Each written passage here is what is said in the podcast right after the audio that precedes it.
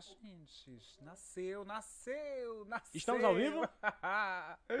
Simbora, minha gente, já estamos ao vivo nos estúdios Tá? Tengo Lengo. Tá? Já estamos ao vivo. Tá? Tá, você tá ao cara, vivo. menina, a cara, menina, é, menino! Nasceu o Tengo Lego Cast, pessoal! Definitivamente. Eu tô aqui muito chique no Depois meu... de muitos corre, depois de muitos perrengues passados, hoje já tá tomando um cafezinho pra passar. Tu já tá Aquele só alívio. de botica, né, meu amigo? Depois de toda a agonia, depois de todo o movimento, cá estamos com o Padre Guga. Compadre Guga. Que honra, minha gente! Eu acho que não tinha caba melhor pra gente trazer, pra gente inaugurar, pra gente dar o pontapé inicial, o chute do pênalti pra startar o Tengo Lengo Cast. Eu também acho. E tipo assim, a gente passou um dia com ele pra ver se ele desmontava. E realmente, compadre Guga é isso 24 horas. Então.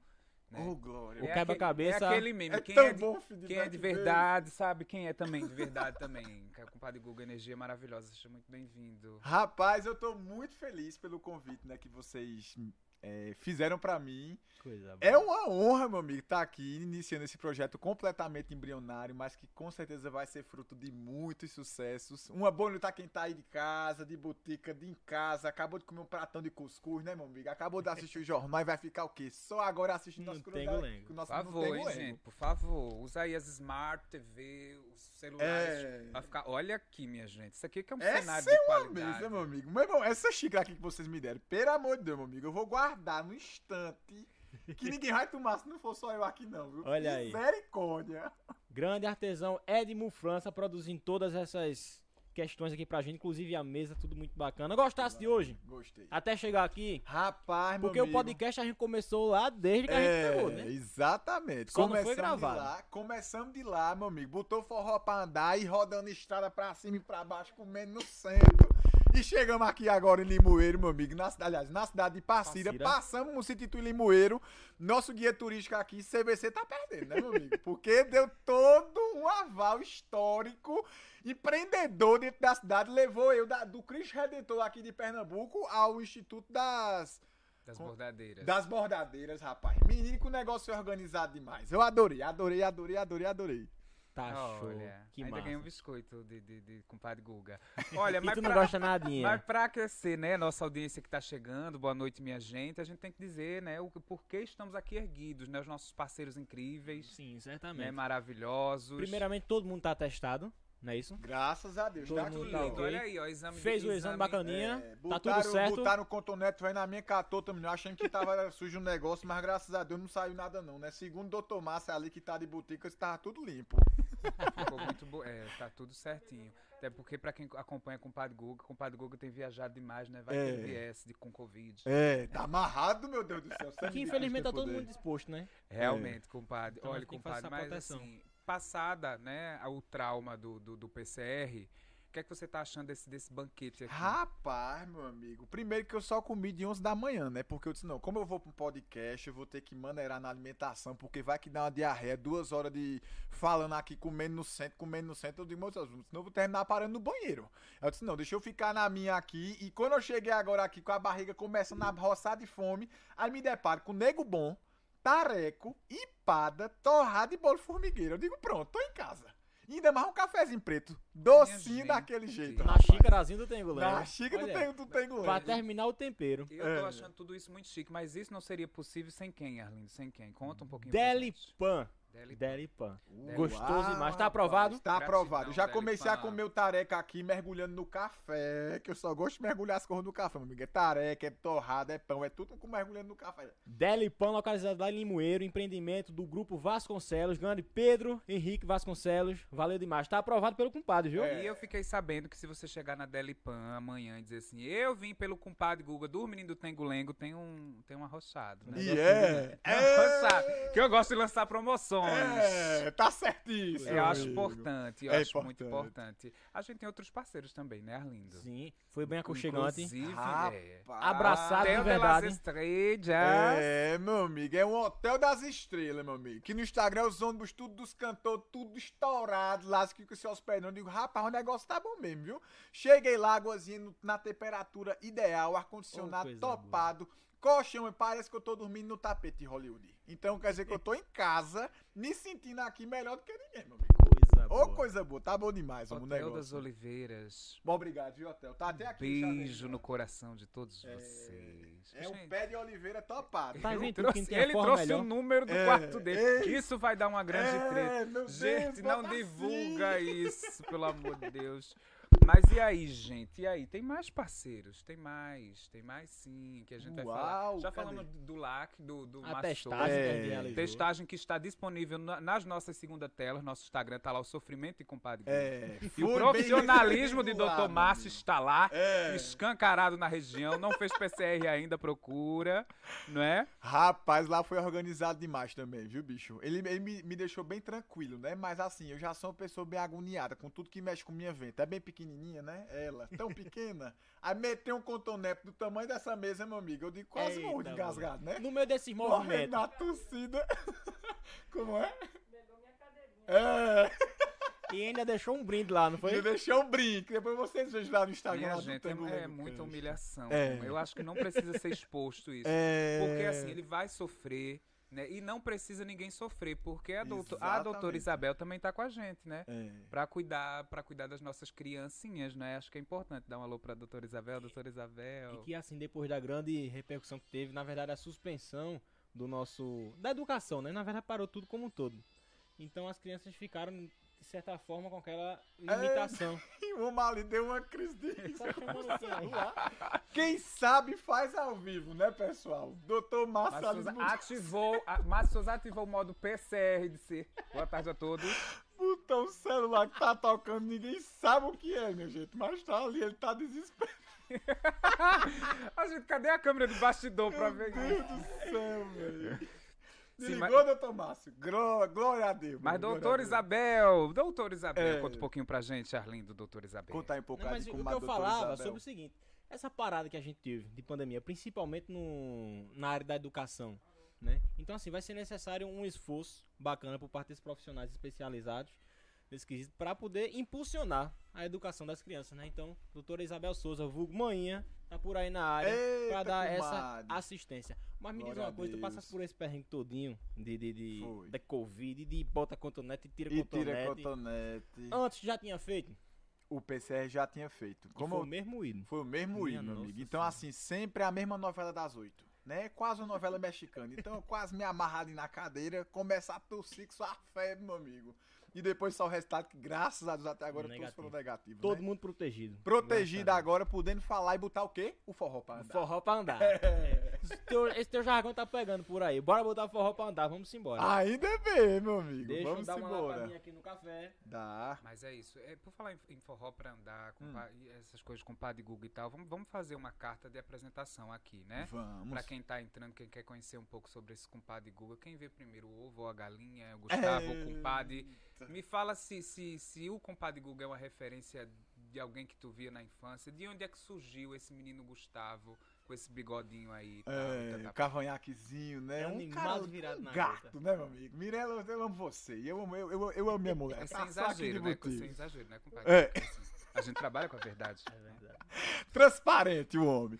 Mas, meu patrão, olha, é o seguinte. É, eu nunca imaginei na minha vida que eu ia parar aqui no podcast de hoje. Nunca. Porque eu sempre me vi um cara extremamente voltado para o mercado corporativo, meu amigo.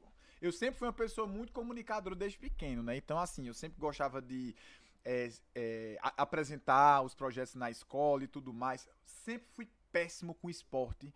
Olha, não me bote pra jogar uma bola, que eu não sei jogar futebol, handebol, vôlei. Eu me inscrevi nos interclasses, meus amigos me tiravam, porque dizer que eu não prestava era pra nada. Eu não sabia diferenciar o que era uma quadra de vôlei de uma quadra de futsal, meu amigo. Eita, tá. Eu entrei, eu entrei no Interclasse a primeira vez pra jogar vôlei e depois jogar handebol. Eu não sabia que a quadra do vôlei era menor que a quadra do futsal. Lá vai eu, o- o- a concorrência, né? Jogar a bola lá na casa de chapéu e eu indo lá na arquibancada pegar achando que tava ganhando ponto. Mas depois descobri que fui desclassificado porque quando você sai da a bola fora da quadra, né? O ponto vai pra outra, pra equipe Adversário. adversária. Então eu disse, eu disse assim, mas rapaz, eu não dou, não dou, não dou certo pra bola, como é que, é que eu faço isso no auge ali, né? Puberdade, adolescência. Aí eu disse, meu irmão, eu vou tentar ser líder de torcida. Porque se eu não consigo fazer nada com bola, eh, fui pro handebol, fui expulso por falta. No basquete não acertava uma cesta. Na natação eu nadava e dava tchau pro povo, porque Tudo eu era tudo- gaiato. Mas tudo isso em Arco Verde, pra localizar o povo. Tudo isso em Arco Verde. Arco Aí eu Verde, disse, não, Porta então eu vou Sertão. tentar. É, Portal do Sertão. Eu disse, não, então eu vou tentar é, ser líder de torcida. Aí, meu amigo, quando me botaram pra ser líder de torcida, aí eu botei o forró pra andar direitinho, viu? Que eu levava umas caixas de som, meu patrão. Pra quadra do colégio, que era um colégio católico, meu amigo. Botava aque- aquelas roupas bem periquitadas assim. Pegava o microfone, meu amigo, e fazia da minha sala a melhor torcida. Coisa boa. Aí, meu amigo, eu comecei a ser, a ser disputado pra ser líder de torcida no colégio e tudo mais. Mas, meu irmão, Google é isso, Google é aquilo, Google é isso, Google é aquilo. E aí foi quando eu me descobri um comunicador. Porque eu disse, não, porque um líder, de torcida, você puxa toda a galera, né? Agrega pra, todo mundo ali. pra na hora do, do aquecimento dos jogos e tal. Então sempre fui muito esse cara de estar muito proativo nesse sentido. E aí foi passando. Quando eu me formei no terceiro ano, que eu fui fazer cursinho em Recife, eu fui tentar administração. No colégio, que inclusive é o, é o Colégio Motivo, pode dar um parentezinho, né? Pra dar um abraço pro pessoal lá do Motivo. Inclusive amanhã tô no evento lá, corporativo, um bom filho a casa torna. E aí, é, eles. qu- quando eu entrei no cursinho, eu comecei a fazer amizade com todo mundo. Todo mundo, assim, da minha sala e tal. Sempre era aquela pessoa que estudava, mas que tirava onda no final do intervalo, isso, isso aquilo, outro. Aí eu nunca me esqueço que o meu professor de português, que inclusive é arco-verdense também, mas já mora em Recife há muitos anos, Mário Sérgio, ele disse assim: Eita, Gustavo, mas tu gosta dos holofotes, né? Nunca esqueci essa frase que ele disse. Eu fiquei pensando, mas rapaz, de, de início eu fiquei ofendido, né? Que eu disse assim, ele tá querendo que eu sou amostrado. Que eu tô querendo ser muito exibido aqui. Eu não gostei do que ele falou, não. Mas depois vi que era verdade mesmo, que eu sou desse jeito, eu gosto de me comunicar, de falar, e se não gostar, passa amanhã. Passa entendeu? amanhã. Aí, resultado. é, quando, ele, quando ele falou isso, eu comecei a entender que o meu área, a minha área era muito essa, uma área voltada pra comunicação, pra conversar com as pessoas, de chamar ajuda. Meu amigo, festa, adoro fazer festa, meu amigo. Eu, no segundo ano do colégio, fiz uma festa escondida dos meus pais em Petrolina, foi baixar a polícia lá, pra pedir pra pagar, pra pagar o som.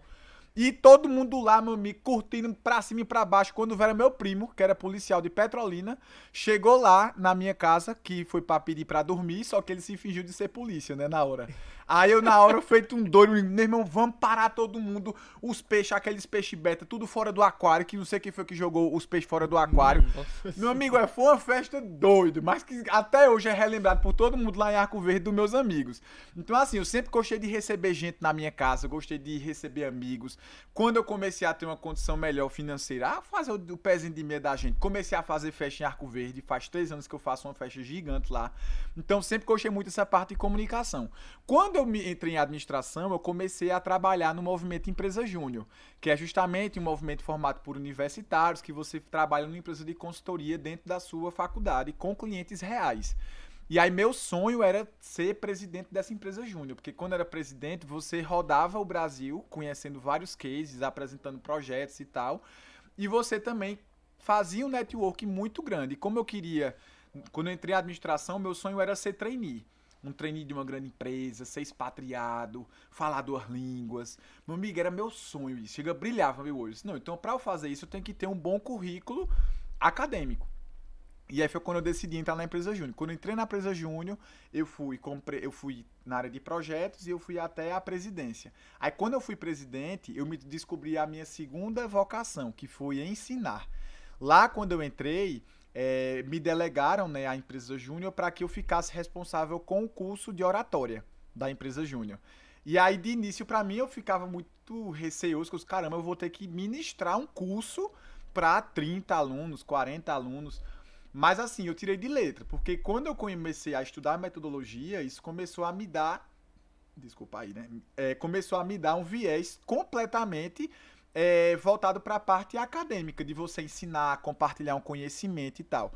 E aí eu comecei a trabalhar toda essa minha parte de comunicação na parte técnica, de entender o que é uma linguagem corporal, entender o que é você falar em público, você direcionar os olhares e assim por diante.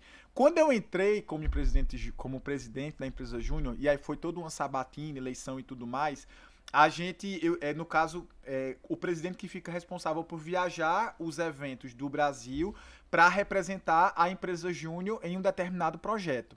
E aí a gente conseguiu aprovar esses projetos em vários eventos. E aí eu viajei para é, tanto aqui Porto de Galinhas, como eu viajei para Florianópolis, como fui para São Paulo, como fui para Fortaleza e assim por diante. Então lá eu conheci muita gente. Eu ia para o palco, eu ia conversar com as pessoas e comecei a me descobrir nessa área. Mas o meu sonho continuava a ser, quando terminasse tudo isso de faculdade, etc., eu ia entrar num programa trainee, morar em São Paulo, fora do Brasil e tudo mais. Quando eu, eu saí do movimento Empresa Júnior, eu comecei a trabalhar numa empresa de recrutamento e seleção. Então, o que, o que, é que acontece? Quando, o, por exemplo, o, vamos colocar um exemplo aqui, o Carrefour. O Carrefour está precisando de um gerente financeiro. E aí ele vai pagar tantos mil, sei lá, 25 mil de salário, precisa de inglês fluente, experiência no varejo e tudo mais. Com isso, é, eles entram em contato com a empresa que eu trabalhava, dizer assim, ó, tô precisando de uma pessoa nesse perfil. E aí eu, que junto com meu chefe, ficava responsável de fazer todo o mapeamento a nível Brasil dos melhores gerentes financeiros que entravam no mesmo nicho do Carrefour. Apresentava para o Carrefour os cinco melhores, e aí desses cinco o Carrefour escolhia um, entendeu? E aí com isso, nesse tempo, eu conheci muitas histórias, porque eu passei dois anos e meio trabalhando lá, e aí eu conheci diversos segmentos do mercado de trabalho e conheci diversas histórias também. Então, assim, tantas histórias de sucesso, como histórias de insucesso, como demissões e tudo mais. E aí eu comecei a entender um pouco de como que é a dinâmica do mercado de trabalho. E hoje a minha visão é, quando você é, tem todo um preparo físico e tudo mais, é, um preparo emocional, técnico, o mercado lhe dá pistas para você decolar você sair de um analista a um diretor de uma empresa, você sair de um patamar salarial de 3 mil reais para você ganhar 60 mil reais, entendeu? E a empresa que eu trabalhava só lidava com os cargos de alta gerência, então era de 20 mil para cima. Então, assim, eu conheci pessoas que eram pesadas no mercado de trabalho, mas que ao mesmo tempo também tinham várias histórias. E aí a mais curiosa delas foi a seguinte: eu fiz amizade com um diretor financeiro de uma indústria e aí a gente sempre almoçava junto, porque ele sempre me passava muitas vagas para cargos de gerência e de coordenadoria. Então a gente criou um vínculo, tanto profissional como pessoal. Então a gente sempre estava almoçando junto e tal. Um belo dia, o RH dessa indústria entrou em contato com a empresa que eu trabalhava e aí disse: Ó, a gente quer substituir esse profissional, mas ele não pode saber, é uma vaga confidencial. Então você vai procurar os melhores profissionais para substituir o lugar dele. Aí, meu amigo, meu coração começou a ficar, o meu lado emocional começou Sim. a falar mais alto, porque a gente saía muito, a gente almoçava e tudo mais, e aí ele sempre falava: "Caramba, Gustavo, eu consegui bater tal meta, vou pegar aquele bônus que eu ganhei, vou investir na educação das minhas filhas, vou fazer o um intercâmbio com elas e tal". E eu sabia que eu estava trabalhando uma posição para ele ser demitido. Aí eu disse, rapaz, minha gente, olha, eu não dormi nesse dia, eu fiquei mal, eu fiquei, disse, caramba, como é que pode, assim, ser ao mesmo tempo tão massa a dinâmica do mercado, mas ser ao mesmo tempo tão carrasco em determinados pontos, sabe? E aí isso foi mexendo já muito comigo. E aí o estopim também que aconteceu foi quando eu, eu encontrei um gerente financeiro para trabalhar numa mineradora, e ele e teve uma hora que eu fiz uma entrevista com ele por Skype e ele tava muito acabado, assim, fisicamente, sabe? Cansado, muito olheira, sabe? Ofegante. E eu perguntei, Fulano, você tá bem? Quer tentar adiar a entrevista e tal? Ele disse, não, Gustavo, é porque eu passei a madrugada hoje tomando energético e tentando mandar currículo para todo mundo.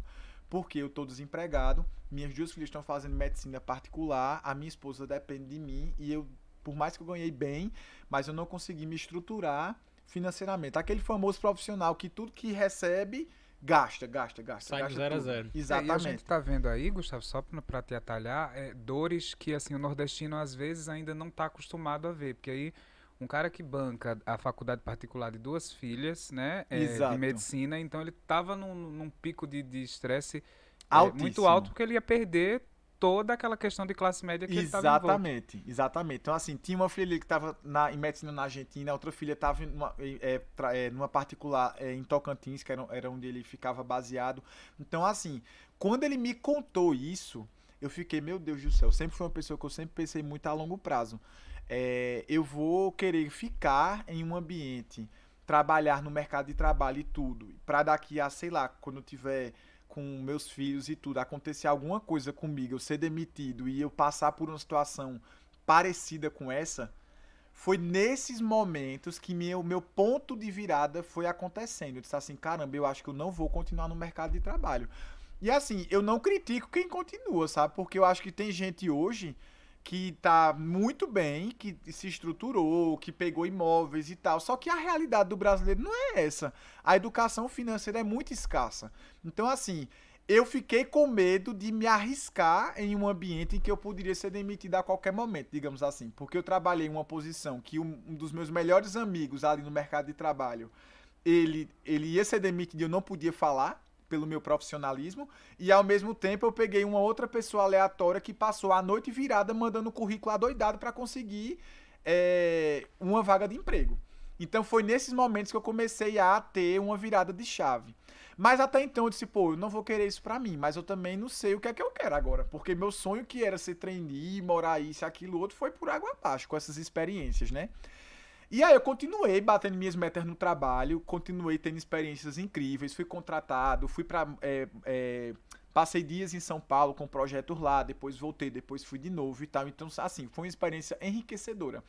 Nesse meio tempo, meu celular era um celular, um LG K9, com a tela trincada, que eu não tinha nem dinheiro para conseguir sustentar. Porque naquela época de estagiário, você só queria gastar o quê? Com farra, com festa. Eu nunca fui uma pessoa de ficar querendo juntar dinheiro toda hora. Hoje eu tenho outra cabeça, meu me amigo. Mas na um época... pouco, eu me identifiquei um pouco. Pronto. Então, assim, eu disse, rapaz, o que é que eu vou fazer agora com esse celular, né? Aí teve uma hora que a tela trincou todo, tinha pago um seguro, aí entreguei o celular pro seguro, 30 dias sem celular e por aí vai. Resultado, no, nesse meio tempo, surgiu uma pessoa chamada Mirella Amorim. Eita. Vulgo minha namorada, entendeu? A nega É, minha mulher velha. do céu, quanta coisa apareceu para dar coragem a esse homem. Vejo moído, meu patrão. Resultado, Mirella chegou, a gente começou a se relacionar e tudo mais. E Mirella tinha um iPhone 6, que tava com a bateria bem inchadazinha, sabe? Mas ele, ela tinha esse iPhone 6. E aí, foi quando, eu, quando eu, eu assumi o um relacionamento com ela, eu fui, eu fui mostrando para ela o verdadeiro Gustavo, porque até então era o Gustavo da beca, o do terno, que ia jantar com ele em tal lugar, não sei o quê. Depois que foi passando esse forró todo, aí começou o Gustavo de verdade, que era o Gustavo Gaiato, de fazer uma resenha, e aquilo outro. E aí, nesse tempo que começou a acontecer isso, é, eu trabalhava de segunda a sexta-feira. E aí, assim, era um trabalho que eu adorava as pessoas, adorava o, o, o, meu emprego, porque é um emprego muito bom, sabe? As pessoas, eu, te, eu devo até hoje gratidão a elas por terem me dado essa oportunidade. E aí eu chegava sexta-feira exausto, porque eu já tinha entrevistado muita gente. Então, assim, tinha dia que eu entrevistava 10 pessoas e você ter 10 entrevistas, cada uma de média de uma hora, você trabalha 10 horas. Entendeu? Fora processos em sistema, isso, aquilo, outro. Mas aí, com o tempo, você vai meio que moldando, porque as, as entrevistas vão ficando mais reduzidas, passa de uma hora para meia e tal. Então, assim, chegava sexta-feira, eu ficava louco. Assim, meu irmão, preciso extravasar, porque eu tô muito cansado. Aí eu comecei a sair com Mirella para um barzinho, isso, aquilo, outro. Quando eu vi que ela tinha um iPhone, eu disse assim, rapaz, esse celular aí, acho que ele vai prestar pra eu gravar um negócio. Aí eu pegava o celular de Mirella e começava a gravar uns stories no meu celular. Logava no Instagram dela e começava a gravar. Aí, aí eu mudei a minha bio do Instagram, que era assim, de segunda a sexta-feira eu trabalho, final de semana viro blogueiro. Quem gostou, bate palma, quem não gostou, passa, passa amanhã. Então Comecei então com isso. isso já é, ó, é antigo. Aí, resultado, dava segunda a sexta-feira, eu moído, batendo meta, ia pra São Paulo, voltava. Chegava final de semana, eu pegava o celular dela e aí ia pras farras e gravava tudo. Isso meu Instagram era fechado, tinha tipo mil e, poucas, mil e poucos seguidores. Mas o pessoal começou a adorar esse Gustavo. Dos meus amigos, entendeu? Aí começou a ideia. Caramba, cadê o modo blogueirinho do final de semana? Aí Ficava essa resenha. Tipo, chegava numa quarta-feira, eu recebi um direct ansioso pra o, o, o blogueirinho do, final de semana. e tal, não sei o quê. Porque eu sempre postava a greia. Era eu virando cana, é. era eu no forró com Mirella, era eu postando a banda, era depois gravando selfie aqui, isso, aquilo, outro. Meu amigo, eu fui pra um casamento uma vez, que Mirella nem tocou no celular dela, meu amigo. Porque eu fiz uma turnê nesse casamento. Foi no Instituto Ricardo Brenan, em Recife. Tirei foto com as estátuas do banheiro, Ei. com o celular dela, meu amigo. É, tirei foto com as garçonetes, tudo da coxinha. Fritei coxinha nesse meio. Com, fiz amizade com as barman. Isso tudo no salão de Mirella. Então, o Gustavo do final de semana começou a gerar um entretenimento para as pessoas que me acompanhavam, que era até um Instagram fechado, fechado, na época. Meu amigo, era muita greia. E aí, nesse meio tempo, um amigo meu que eu devo muito a ele hoje o meu crescimento, que é Anderson, do 196 Sonhos. Grande Anderson. Ele, no meio da viagem, a gente tava no ápice, a gente tá muito próximo porque ele não tinha ninguém ainda, então ele sempre entrava em contato muito comigo para desabafar, conversar e tal. E aí ele entrou em contato comigo uma vez, no meio do trabalho, assim, Guga, por que tu não vira. Por que tu não abre teu Instagram? Meu irmão, o que tu faz no final de semana? É uma resenha, velho. Todo mundo gosta, não sei o que. Tu, tu posta os directs, tu posta os teus fãs, que são teus amigos e tal, não sei o que. Por que tu não torna isso uma coisa real? Isso já antes do da ascensão de Anderson. Isso que muito hoje ele tá antes. estourado pra É, Anderson nem era verificado. Eu acho que Anderson, no dia que Anderson falou comigo sobre isso, eu acho que ele não tinha nem 200 mil seguidores. Era muito pequeno assim, sabe? Ainda. Tava na ascensão dele, né? Tava no caminho. No caminho. Então, assim, nesse momento foi que eu saí da, da conversa com ele e fui trabalhar. Meu amigo, eu não parei mais, meu gente. Eu disse assim, rapaz, bicho, antes tu falou que é pau abrir. Encuquei com esse negócio, menino, não dormi. Haja Dramin comendo no centro pra ver se eu conseguia dormir, não conseguia, pensando nesse negócio. E até então não tinha nem comunicado nada a Mirella, né? Mirella já sabia que o final de semana o celular era dela. Peguei DR com Mirella também nesse meio tempo, porque disse assim, porra, Gustavo, tu pega meu celular toda hora. Eu não posso, eu, eu não posso pegar meu celular pra, pra ver um tutorial de maquiagem que tu fica o tempo todo com o celular final de semana, final de semana, final de semana. Mas aí depois ela acostumou mais.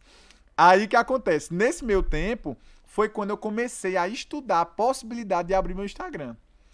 Aí teve uma vez que eu, assim, do nada eu resolvi abrir o Instagram, mas eu continuei nesse modo. De segunda a sexta-feira não era nenhum stories. Sábado, domingo e início da segunda tava eu lá Começava de botica, começando o desmantelo, que era a charopada. Ou seja, o nome charopada também já é, ó, antigo, entendeu?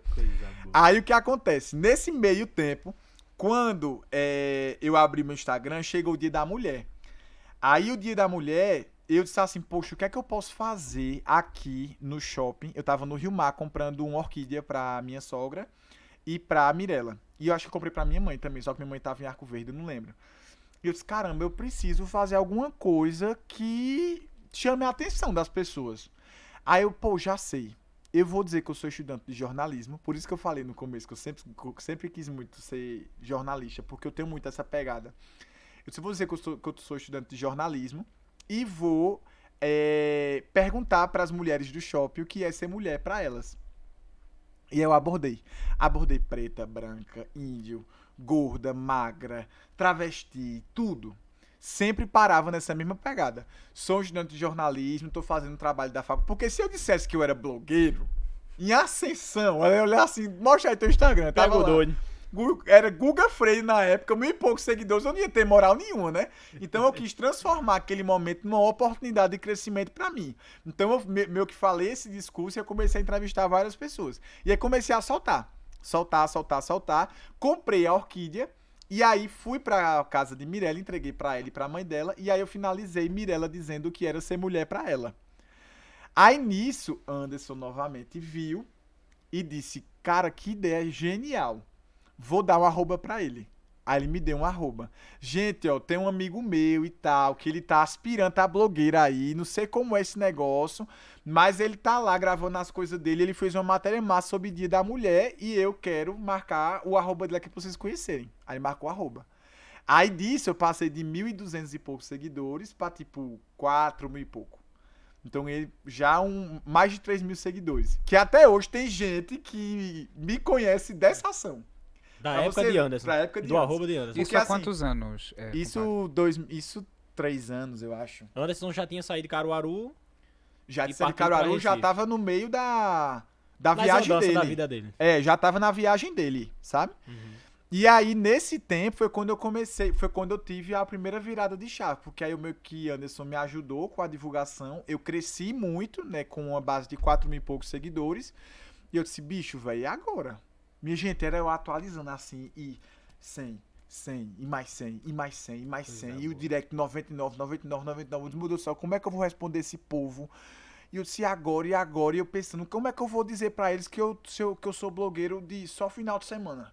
Porque dia de segundo e sexta eu vou botar o quê pra esse povo assistir? E é sempre o seu estilo de vida, sempre com esse mesmo sotaque. Exatamente. E aí, nesse momento, foi quando eu disse, caramba, eu vou ter que começar a desenvolver alguma coisa. Durante a semana. Durante a semana. Esconde. E aí eu não sabia muito bem o que fazer, mas disse, vai, eu vou, vou. Vai surgindo as ideias e aí eu vou aparecendo.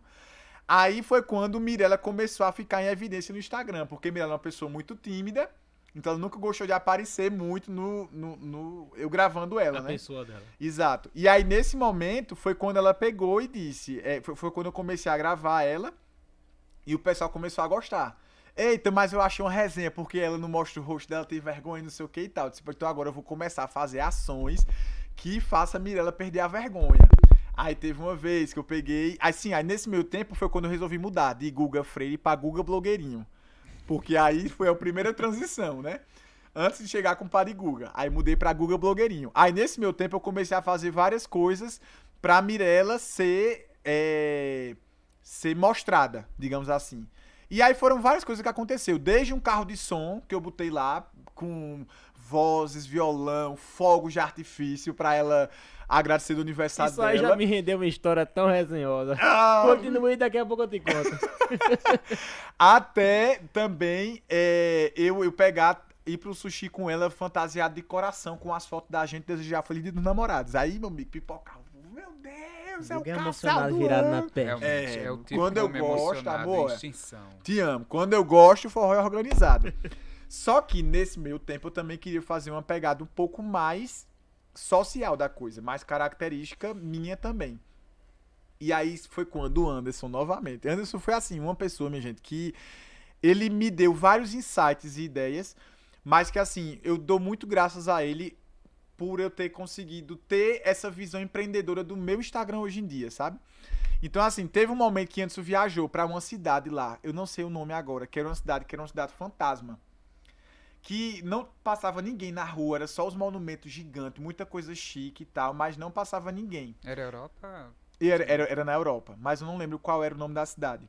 E aí, nesse meu tempo, surgiu uma discussão dos meus amigos que é, tinha uma cidade no interior de Pernambuco que você não conhecia ninguém da cidade. Foi até um pouco preconceituoso, se você parar para pensar hoje em dia, né? Porque na época eu meio que soltei isso no Instagram, mas não tinha ainda toda essa polêmica como acontece hoje intuito, em dia. Né? E também não foi o intuito. Mas assim, meio que surgiu essa discussão no grupo que aquela via, que aquele, aquele lugar que Anderson tava era muito parecido com essa cidade daqui do interior que se chama Tacaimbó, que a gente não conhecia pessoas de Tacaimbó. E aí, meu, que eu fiz essa resenha, esse moído lá no Instagram e tal, não sei o quê. Aí eu disse, meu irmão, eu vou em Tacaimbó vou baixar lá e eu quero saber o que, é que tem nessa cidade. Aí eu, eu passei a semana todinho no trabalho resenhando essa história de que Tacaimbó era uma cidade fantasma também, que você não conhecia ninguém que morava em Tacaimbó, que só conhecia o nome da cidade e isso aquilo outro. Quando chegou no sábado, eu fiz todo um suspense. Comecei a dizer, gente, eu vou para ali pro tal lugar, não sei o que e tal, vocês vão adorar conhecer, não sei o que, não sei o que. Quando eu fui pra, pra Tacaimbó, eu tirei uma foto estirado no letreiro de Tacaimbó, no meio da BR, os caminhões buzinando. Eu digo assim, e os caminhões buzinando. e eu tirando foto estirado lá assim, ó, no letreiro de Tacaimbó e postei no Instagram. Aí ficou todo mundo curioso desses seguidores que Anderson tinha me dado pra saber é, o que é que tinha Tacaimbó. E aí eu fiz toda uma matéria lá na cidade. Comecei a entrevistar as pessoas na praça, comecei a entrevistar as pessoas na feira, isso, aquilo, outro. Resumindo da história, no final dessa matéria, eu descobri que a vice-presidente de lá, que se chama Duia, na época, que não era vice-presidente, era como se fosse uma interina, sabe? Mas que não recebia recurso. A casa que ela morava, ela recebia 30 a 40 pessoas de rua. E ela acolhia essas pessoas. Então ela era mãe de 40, 40 crianças, sabe? E aí, quando eu, quando eu conheci essa história, eu peguei e disse: caramba, bicho, a gente achou tanto que Itacaimbó era uma cidade fantasma, mas tinha uma história tão linda por dentro. Porque ao invés de fantasma, tinha uma pessoa que pensa na empatia, que pensa no próximo, que acima de tudo acolhe o próximo. E aí eu fiz um texto bem assim, do fundo da alma, e postei no feed. Aí o Razões para Acreditar me viu. Aí ele pô, me repostou no feed dele. Aí eu pipoquei de novo. Aí eu saí de 4 mil seguidores para 8 mil e pouco. Entendeu? Aí eu tava perto dos 10. E aí, com isso que eu fui, que eu fui crescendo, eu comecei a pensar em pautas que fossem muito mais voltadas para a parte social, de impacto, etc. E comecei a deixar a charopada lá do final de semana de lado. Aí foi quando eu disse, caramba, eu acho que eu preciso trocar o meu nome agora. Não, não faz mais sentido ficar Google blogueirinho para ficar postando só greia, greia, greia, greia o tempo todo. Eu não sou só isso.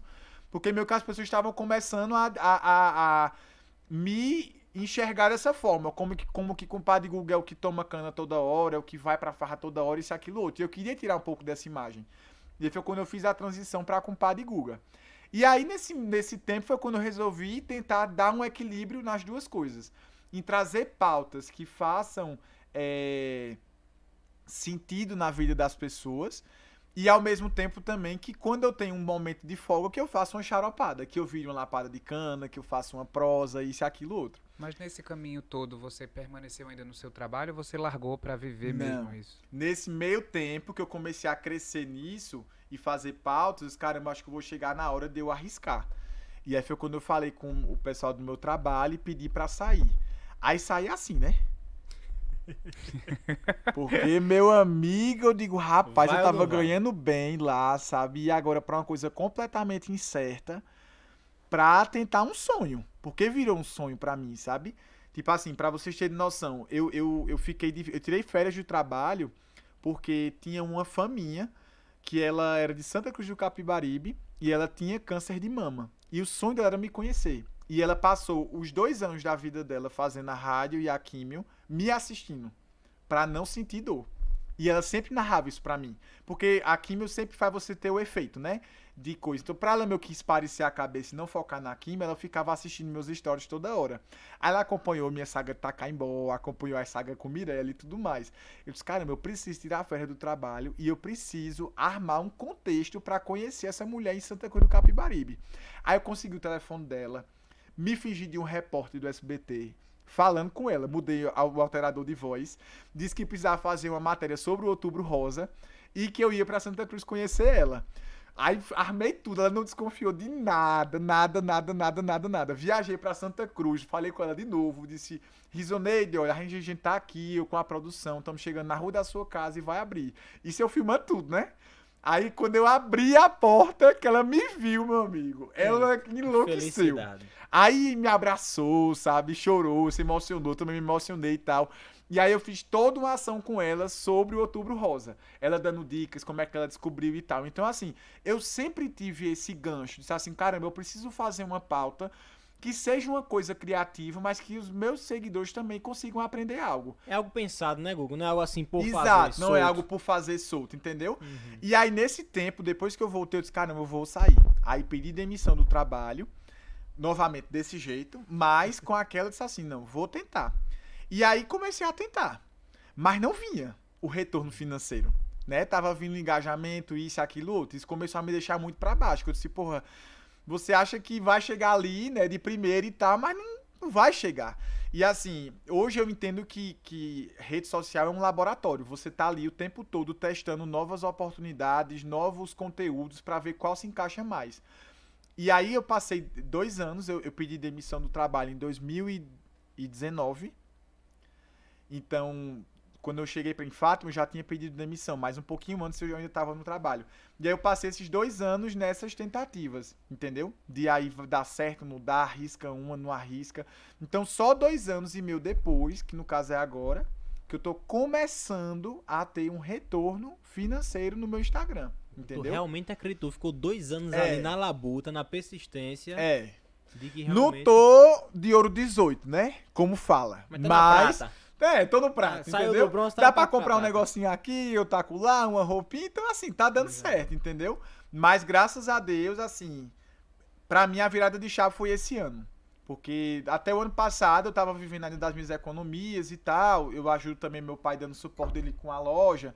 Então também consegui extrair uma fonte financeira de lá. Mas hoje é que realmente, assim, esse ano foi que deu a virada de chave. Dizer, não, precisa abrir aqui minha empresa, montar um CNPJ, fazer uma nota fiscal e começar a fazer publi, tentar fazer um projeto aqui, outro lá e colocar o forró pra dar. Mas que é fácil. É 4, 5 leão por dia, meu amigo.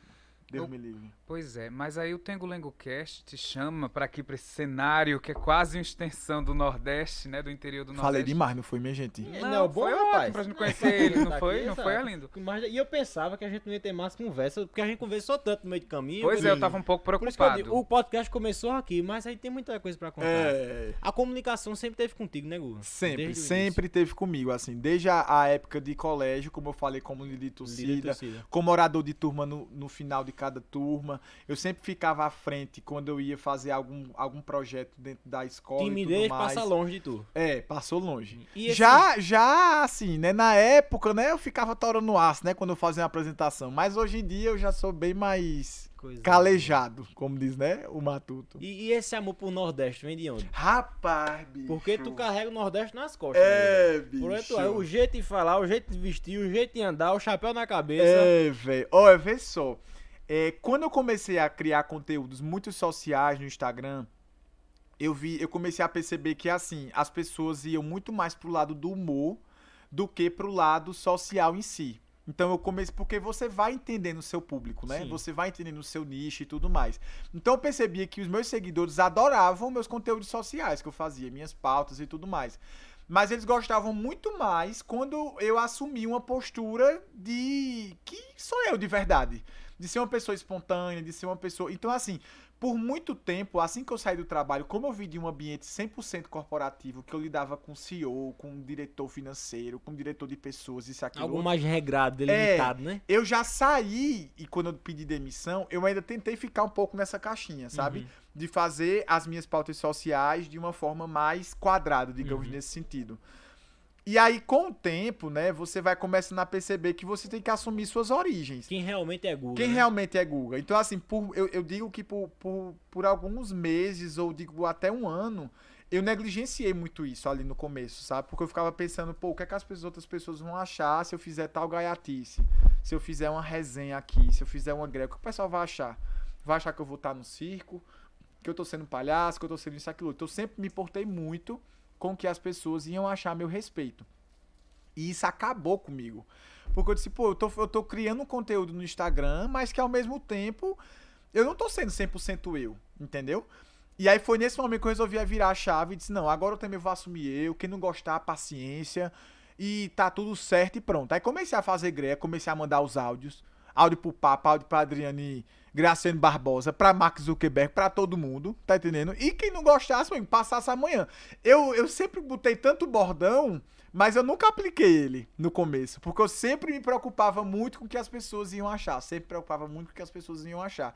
Então, no momento que eu tô hoje, eu disse, caramba, eu preciso começar a equilibrar isso. E aí, quando eu comecei a assumir o verdadeiro Gustavo, aí foi quando eu comecei a carregar mais o Nordeste comigo. Entendeu? Então tu sempre teve isso, só não expressava. Exatamente, entendeu? Então, assim, eu comecei a falar o benção, a falar de uma forma bem nordestina, que é o jeito que eu gosto de falar mesmo. E o povo, se não gostar, que passa amanhã. Passa amanhã. E eu tô comendo senta aqui, resolvendo minhas coisas, tô pagando minhas contas e pronto, é, tá tudo certo, entendeu? Então, assim, a virada de chave foi essa. Foi quando eu resolvi assumir o verdadeiro Gustavo da resenha, da greia. Então hoje, hoje foi esse momento que eu disse, não, agora que eu assumi isso, as pessoas começaram a me identificar muito com essa característica nordestina, entendeu? É. Bacana. Mas aí, Guga, quando a gente fala de Nordeste, a gente fala de um planeta de, de referências. É. Né? Arlindo gosta muito de, de, um poema de Patativa do Assaré, né? Que fala sobre essa questão do Nordeste ser independente. E assim, culturalmente falando, a gente é mais que um país, né? É. Então, assim, o chapéu que você usa é, representa um arquétipo do sertão do Nordeste, é. mas que não comunica talvez com o litoral nordestino, principalmente com o litoral pernambucano, onde tem outro estilo de, de, é. de arquétipo também, mas que também comunica e não comunica com o litoral da Bahia e com o jeito baiano de é. ser, que talvez está muito mais parecido com, com o norte da Bahia, né? Aquele, aquela, aquela parte lá de terra. Então, me diz assim, é, como é que chegou o chapéu para o compadre Guga e esse peso no sotaque que às vezes parece que você comunica com a gente como se estivesse falando com o seu público um pouco mais velho, assim. É. Aí hoje em dia você se embola ainda, você ainda se vê assim, nossa, agora eu tô sendo Gustavo, agora eu tô sendo Guga. É. É, me fala um pouquinho da, da, da, da entrada do chapéu, que já é um simbolismo incrível para quem é nordestino, seja É. ele de qual região for.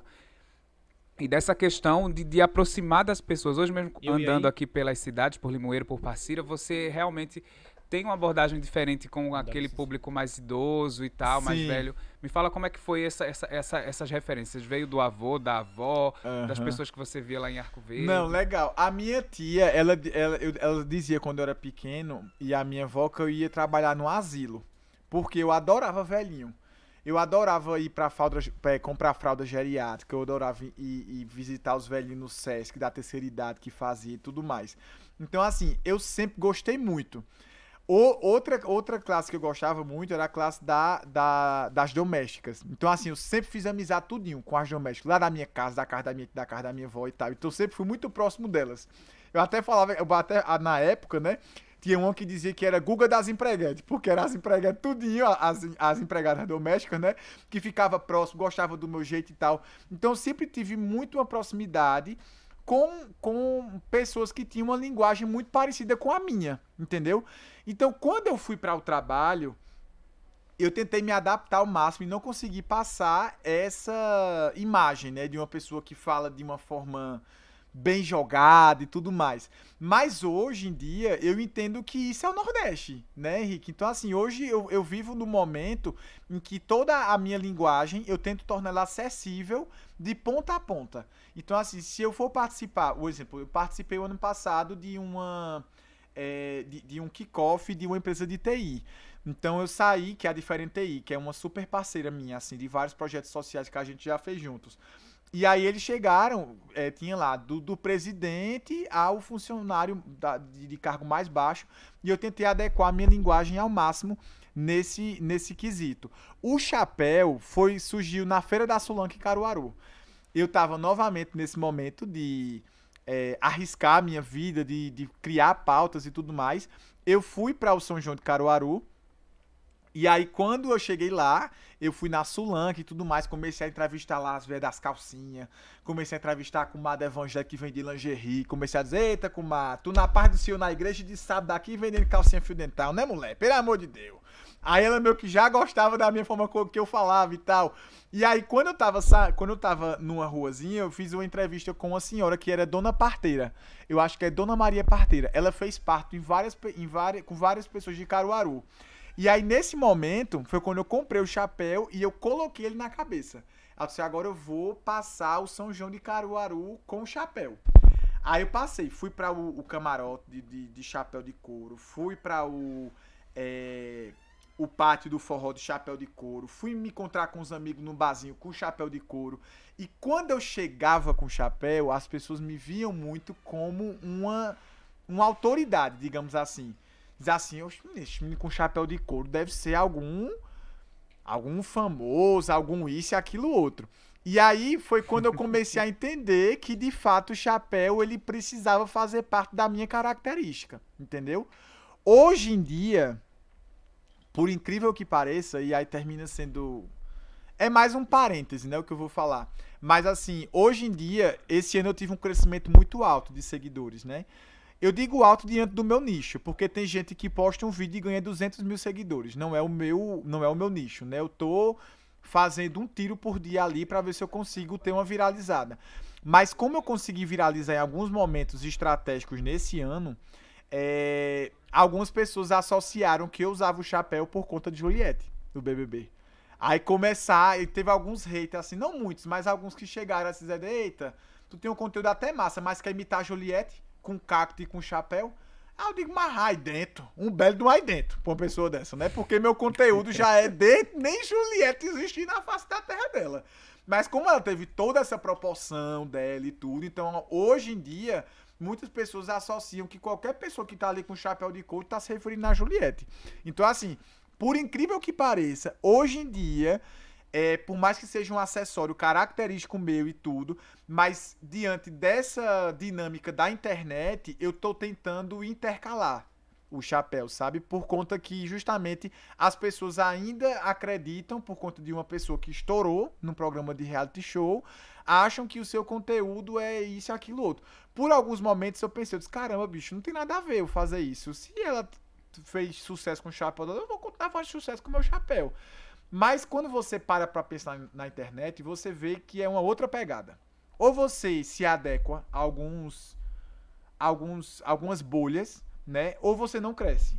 É como eu, é como eu tava falando para vocês. Antes eu fazia só conteúdo social. Hoje em dia eu procuro intercalar conteúdo social com humor. Hoje está muito mais humor do que o conteúdo social, porque é, é o que as pessoas gostam, é o que as pessoas engajam e tal e tudo mais. Então a minha essência jamais eu vou perder. Mas eu pretendo aos poucos, né, e digamos assim, aposentando, né? Digamos assim, aposentando um pouco do chapéu. Em alguns momentos eu uso, outros momentos não, isso aquilo outro. Ainda não estou preparado psicologicamente para isso. Mas, gente, de algumas conversas que eu já tive com várias pessoas, eu vi que é uma decisão que ela precisa ser tomada no curto ou no médio prazo, sabe? É triste, mas é, é uma é realidade. É complicado o negócio, essa questão do juiz da internet, né, uhum. rapaz? Você, por exemplo, vê a tua identidade, poxa, o negócio é. que você mesmo surgiu e vai ter que abrir mão de um negócio desse. É, pra... exato. De maneira muito triste, né? É. Assim. Mas assim, eu vou continuar usando ele, mas eu não pretendo sempre usar sempre toda hora, sabe? Sim, Porque sim. eu preciso, eu preciso é muito engraçado essa coisa da internet, sabe, gente? Porque, eu, porque eu, quando você começa a estudar, começa a conversar com pessoas que vivem, né, esse mundo e tal, você começa a entender que você precisa ser original, mas quando tem pessoas, né, e grupos que são bem maiores do que você, quando você vai crescendo, as pessoas vão achando que você tá, já, tá meio que se escorando naquilo, entendeu? Entendo. Então eu tô tendo muito cuidado com isso, sabe? Por mais que meu conteúdo seja um conteúdo que eu crio 100%, que seja autêntico e tudo, mas a minha persona, com o de Guga, ela precisa ir tendo uma adaptação. Porque tanto para programa de televisão, como eu já participei de Fátima, do Ana Maria Braga, que eu participei também, para não ficar uma coisa somente, é, digamos que naquela caixinha, sabe? Então vai ter, vai ter momentos que eu vou participar de um programa quando eu vou estar sem o chapéu, mas eu vou continuar sendo compadre Guga. Sim. Mas para mostrar que eu consigo me adaptar em diversos tipos de ambientes e de diversos tipos de pautas, entendeu? É por isso que eu digo que ele é uma das personalidades que representa o Nordeste, personifica o Nordeste ver essa questão da multiplicidade, saber se adequar aos ambientes, ver toda a história dele da comunicação. Dá pra falar de tudo contigo, né? É. Comunicação, da nordestinidade, professor de oratória, é, é o cabo das farras, é. tudo. E, e, Nordeste é justamente isso, essa multiplicidade de, de coisas, do querer ser. É. Porque você, Guga é o que ele quer ser. Exatamente. Eu sou eu sou aquilo que eu me sinto à vontade. Se hoje eu quiser juntar um dia para fazer uma turma de oratória, eu vou fazer. Se hoje eu quiser chegar é, e, e, fazer um show de stand-up, eu vou fazer. Se eu, entendeu?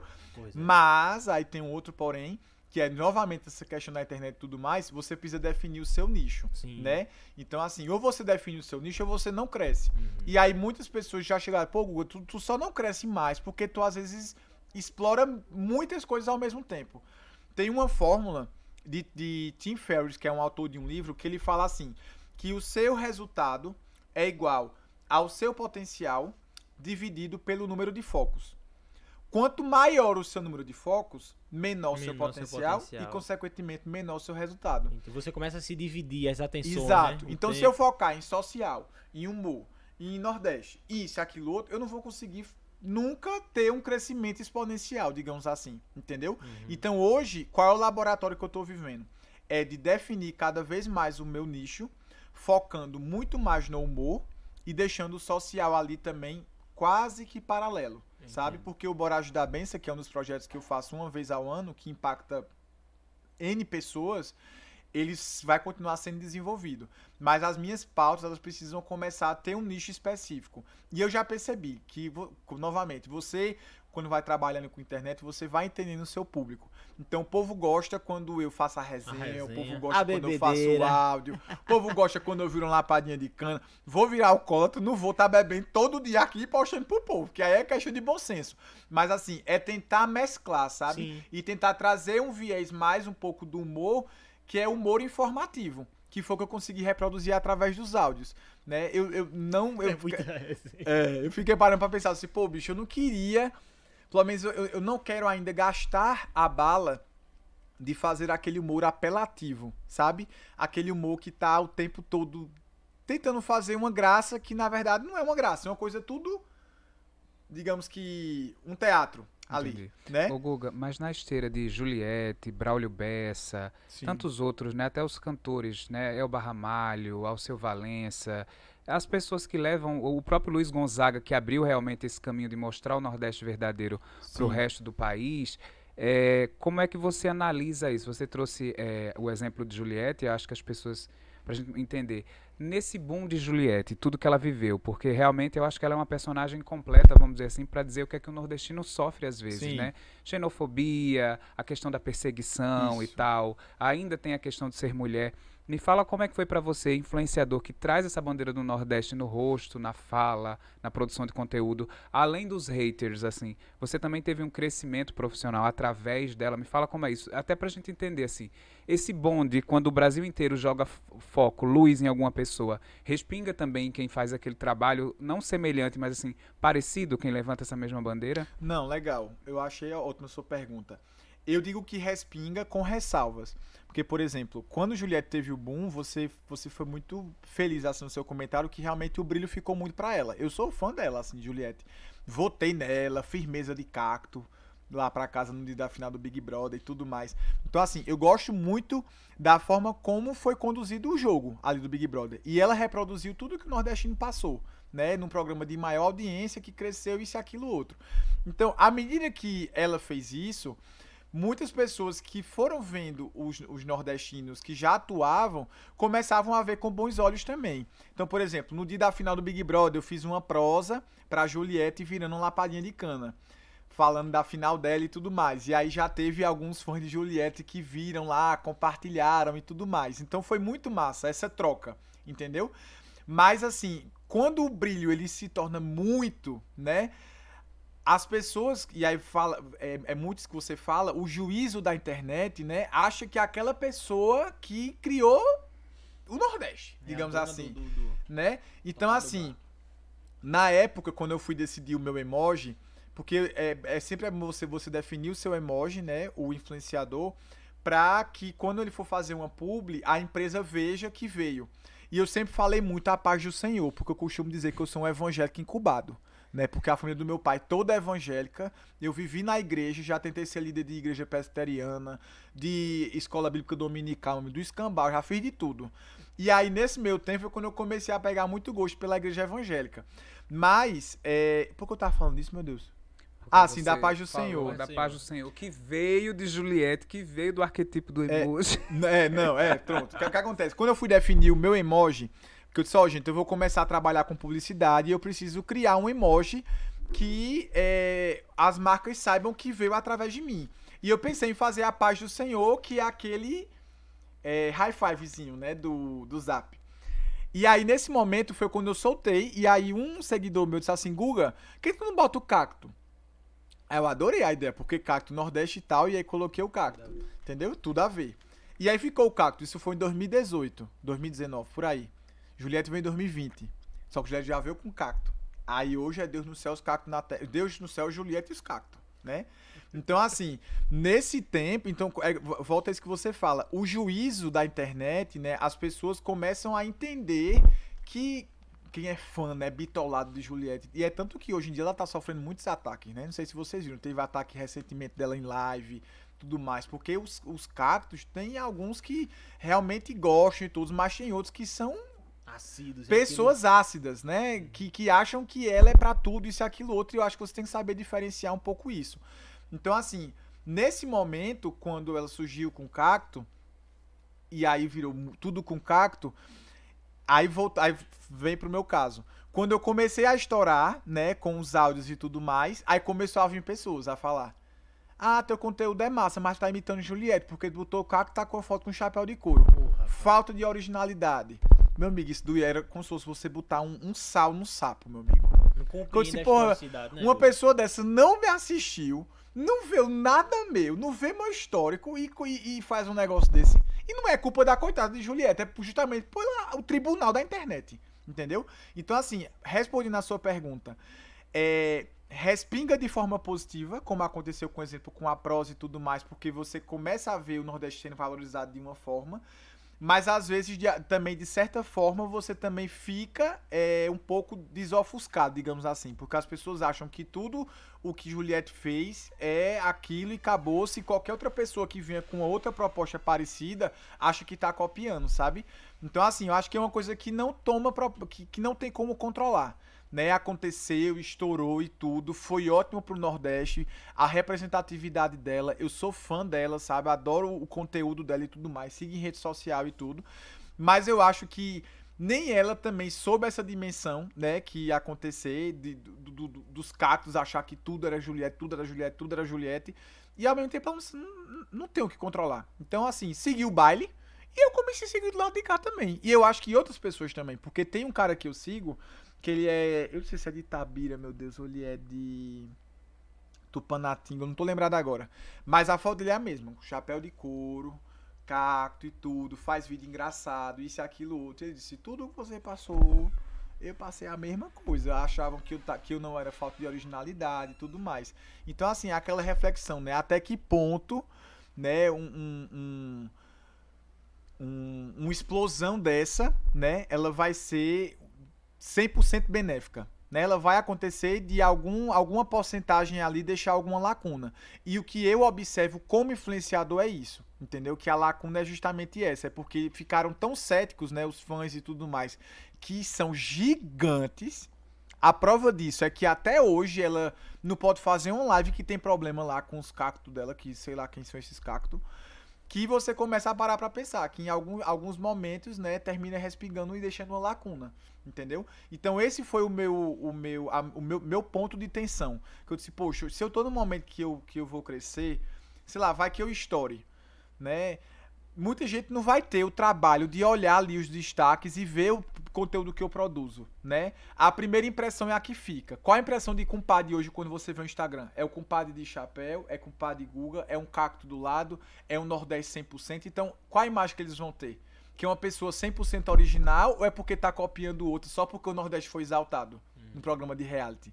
Essa é a minha reflexão que eu comecei a fazer, que eu conversei com outras pessoas que também concordaram comigo, que eu disse, poxa, eu tô no momento agora que eu preciso tentar equilibrar. Acho que essa é a melhor palavra. Eu nunca vou deixar, entendeu? Mas ao mesmo tempo também eu, preci eu preciso mostrar que eu sem chapéu eu continuo sendo o compadre Guga rocheiro, que manda áudio, que exalta o Nordeste, isso e aquilo outro. Eu com o compadre Guga tá com camisa aqui de marca, vou continuar fazendo a mesma coisa. Então essa é a transição que eu tô tentando passar hoje, entendeu? Mas hoje estou amando o estado de chapéu, tá, gente? Além de, desse juízo, assim, tu passa por, enfrenta alguma outra dificuldade, assim, trabalhando com internet? Encontro. Porque, assim, é, acho que a gente até conversou um pouco hoje, né, sobre isso. É muito triste você saber que o nosso país hoje concentra um polo, né, digital, empreendedor, um polo econômico que faz com que todas as pessoas queiram se concentrar nesse polo, que se chama, tem dois nomes você sabe qual é?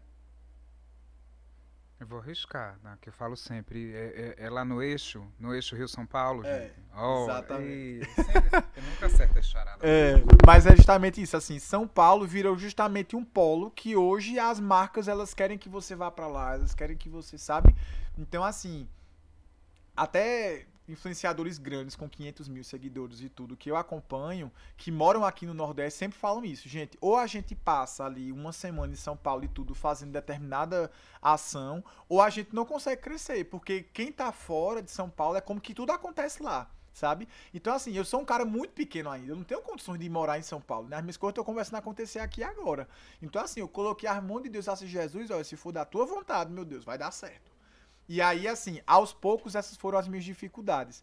A outra é você ser você para tudo, né, meu amigo? Porque é você pra fazer media kit, é você para falar com empresa, é você para mandar e-mail, é você para ligar para pedir marca, porque as marcas não vêm até você. É entendeu? Você não estourou, você não foi uma pessoa que você fez um vídeo que viralizou. Até lá. Até lá, meu amigo, é, é a história é tapa na cara, meu velho. Porque toda hora tá ali, sabe? É um não que você recebe, é uma falta de orçamento que você recebe, sabe? É outras pessoas que dizem que vão analisar e nunca lhe dá um retorno. Minha gente, teve uma vez no ano passado que eu passei a tarde mandando e-mail. Acho que foi tipo assim, pra mais de 50, 60 e-mails. Sabe quantos e-mails eu recebi de, de volta pedindo pra analisar? Três. Três e-mails, entendeu? Então, assim, em vários momentos eu fui me desestimulando. Já assim, caramba, bicho, será se vai dar certo isso e tal? E aí eu comecei a assumir no Instagram. É que vários, vários seguidores meus, raiz, me dizem assim, pô, cadê tu, bicho? Tu some segunda, terça, do nada aparece quarta. Aí some quinta, sexta, do nada aparece sábado. Tipo, tem que ter constância. E aí foi quando eu comecei a dizer, pô, velho, ou eu tenho constância, ou não vai dar certo. Então, já que eu assumi esse BO, vamos assumir de vez? E eu comecei a apostar. Meio que todo dia, todo dia, todo dia, todo dia, todo dia. E aí a minha audiência começou a engajar. Engajar, engajar, Conhecer engajar, teu engajar. público. Exato. E aí o que acontece? Quando foi é, nesse ano, eu comecei a fazer alguns projetos em umas empresas em Arco Verde, grandes, do segmento do varejo. E aí eu fiz uma publi, uma publicidade, que eu, eu que fiz todo o corte de cenas, criação do roteiro, editei tudo, e foi uma publi paga. Tudo a- em cima da sua persona de, de internet. todo em cima da minha persona de internet. Era pra fazer um cartão. E aí, quando eu fiz esse cartão, eu que sentei com o pessoal do marketing lá e disse, ó, vamos começar a pensar no roteiro aqui. Pá, pá, pá, pá, pá, vamos pensar no corte de cenas, isso e aquilo outro. E a gente passou um dia gravando. No final, ficou muito bom o vídeo, sabe? Ficou muito assim. Eu fiquei muito orgulhoso com a entrega, entendeu? E aí, quando a gente soltou pra eles, eles tiveram uma taxa de conversão altíssima. Coisa. E aí foi o meu primeiro start, dizer assim, caramba, acho que agora o negócio vai, entendesse? E aí com isso foi quando surgiu alguns projetos com a prefeitura de lá, que começou a me chamar pra me apresentar como compadre Guga no dia do Nordestino, por exemplo, que aconteceu agora o vídeo que eu, que eu postei no dia 8, agora que foi dia do Nordestino. E aí as pessoas de lá de Arco Verde começaram a me enxergar como um influenciador digital que traz retorno, que traz visibilidade, entendeu? Em paralelo a isso, o programa de Fátima Bernardes, a gente fez um projeto lá da creche, que Fátima Bernardes, né, fui até lá o Projac e tudo mais, foi uma experiência incrível.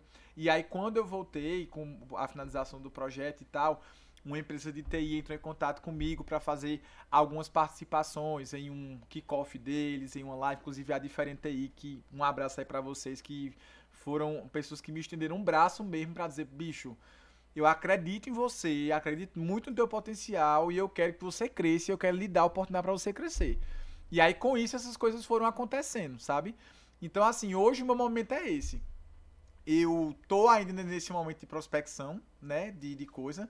Coloquei ali dois amigos bem íntimos próximos para ser meus assessores. De assessor não tem o que reclamar, não. Tudo de assessor. Olha aí, olha aí. Simação. É, meu amigo, o Os negócio dois é caras, não sei qual dos dois foi que atendeu a gente aqui do Tengo Lengo, mas tá show de bola. Fera demais. É. Aquilo ali, você chega até o outro lado do mundo. Ô, dois. glória, meu amigo, ainda Show. bem. Então, assim, nesse momento é que eu disse, poxa, eu acho que eu preciso começar a é, ter um, um lado mais profissional da coisa. E aí foi quando, com alguns contratos aí que estão em negociação, eu precisei abrir minha empresa no Instagram, a emitir nota fiscal, meu amigo, que agora o compadre é uma pessoa de CNPJ, entendeu? Eu ia contar, essas, eu ia contar essa surpresa pro, pros meus seguidores logo depois, mas agora eu tô Soltou falando pra aqui. vocês. É, Que soltei bom, aqui. exclusivo. Inédito. Né? É, inédito. Exclusivo. Então, assim, com isso foi que eu comecei a perceber, poxa, bicho, eu acho que eu não tô. no- Se, se tá dando certo até agora, vai dar certo lá na frente, né? Então, assim, o meu foco agora é, terminei de abrir a empresa, pretendo fechar aí o meu segundo contrato, porque aí com o valor que eu receber mensal deles, eu vou começar a investir na minha rede social, e aí, meu amigo, é um leão por dia. Aí vocês vão enjoar da minha charopada, porque eu vou estar postando todo dia ali no feed.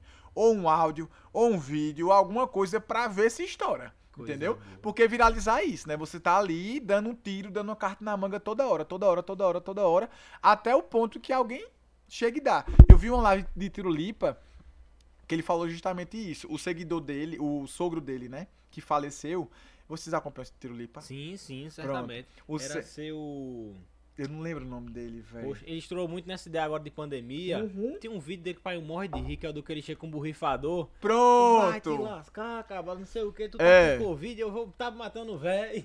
Exatamente.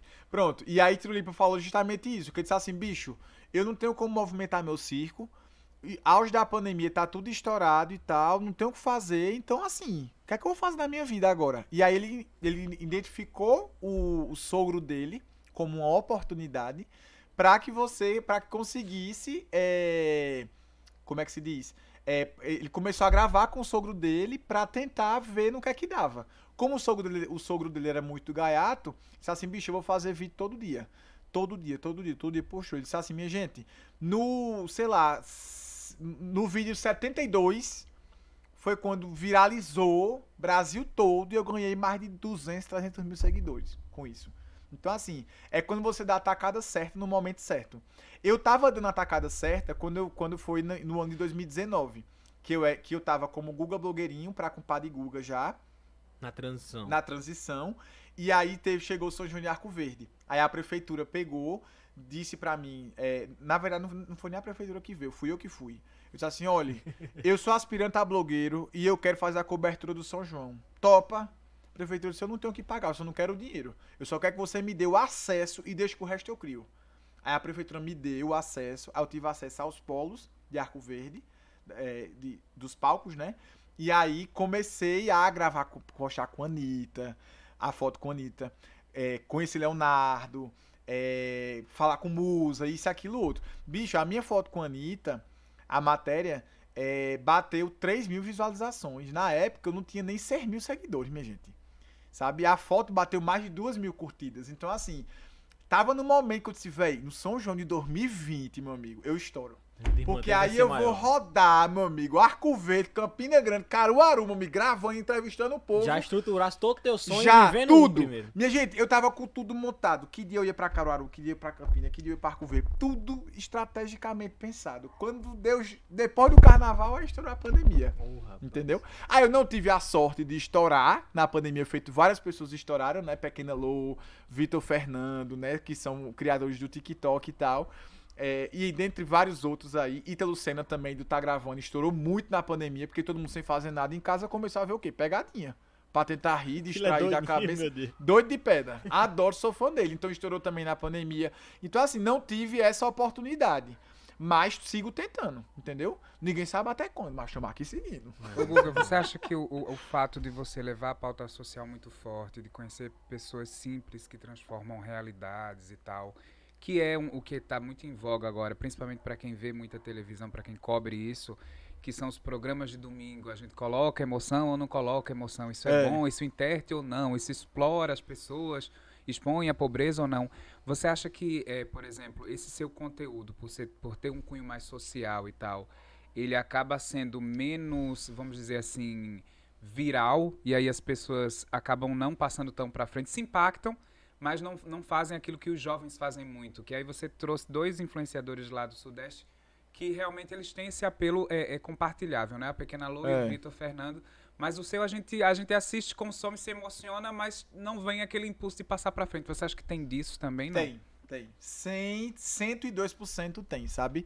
É muito triste isso, né? Assim, você parando para pensar assim, pô, velho, você tem gente que cresce muito é, com conteúdo completamente diferente, né? Teve até uma postagem no Twitter.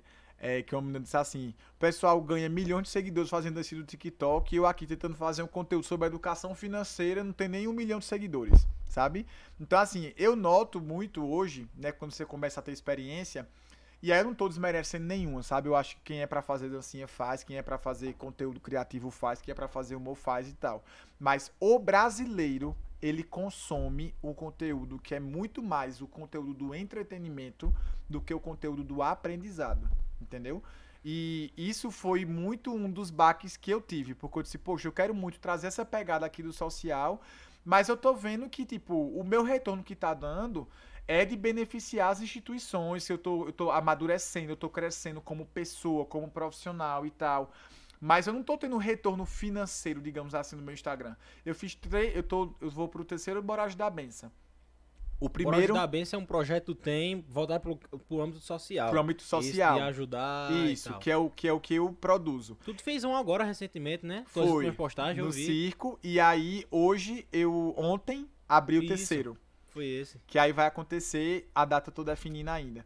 Então, assim, o primeiro Boragem da Benção, a gente foi pra Fátima Bernardes e é, conseguimos arrecadar cerca de 13 a 14 mil reais através do vaquinha virtual. Mérito dos meus seguidores, que são pessoas que acompanham, que assistem, sabe, que estão ali o tempo todo. É, o projeto do circo, que foi o segundo Boragem da Benção, a gente arrecadou 17 mil reais e alguns quebrados. Fruto novamente dos meus seguidores que acreditam no meu sonho e dizem assim, bicho, esse cara ele ele bota realmente o forró pra andar, eu confio no trabalho dele e ele tá.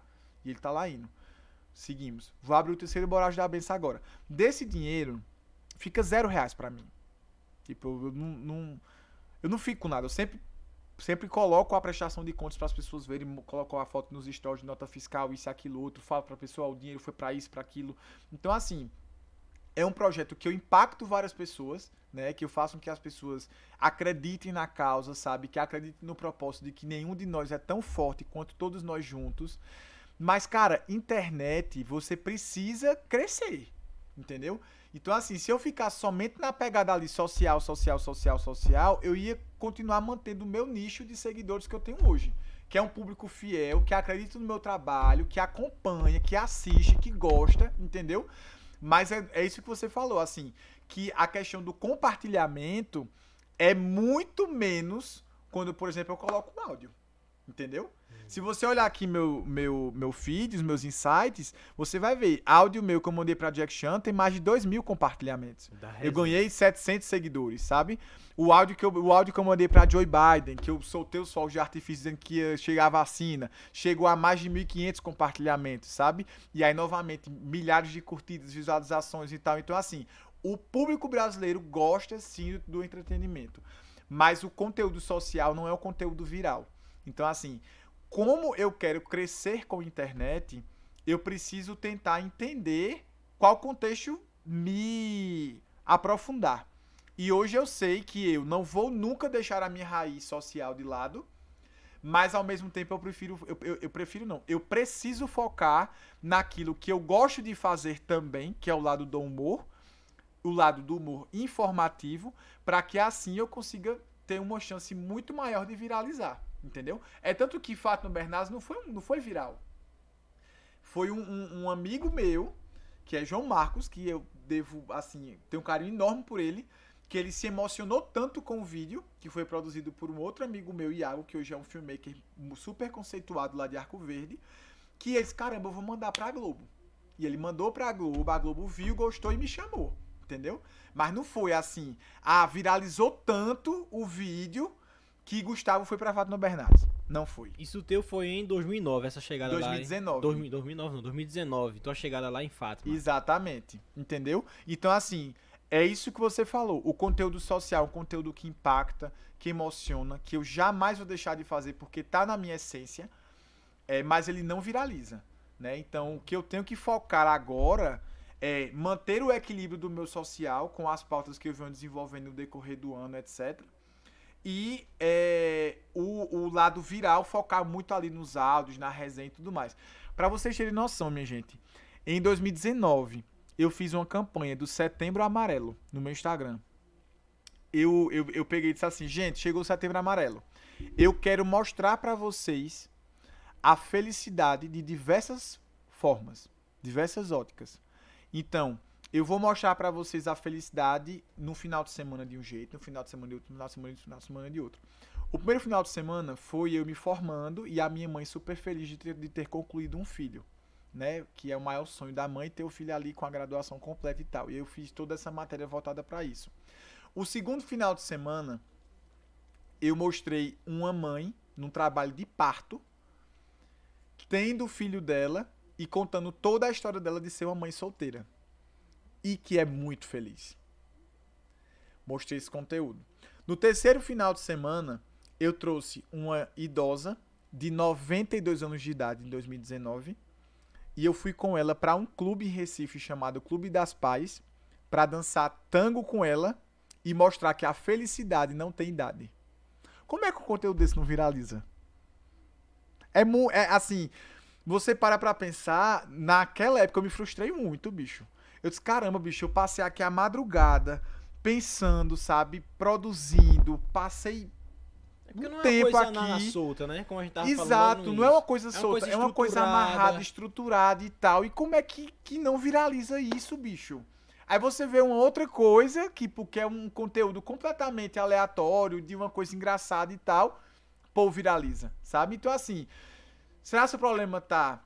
Eu comecei a pensar, meu Deus, o problema é comigo ou o problema é com o telespectador da internet? Depois eu parei pra pensar, meu Deus, será que é porque o brasileiro gosta mais da resenha e não gosta da parte social? Aí eu comecei a fazer mil e um questionamentos. E, e e- nessa angústia toda, você nunca parou pra pensar que talvez o seu público ainda está naquela televisão tradicional, assim?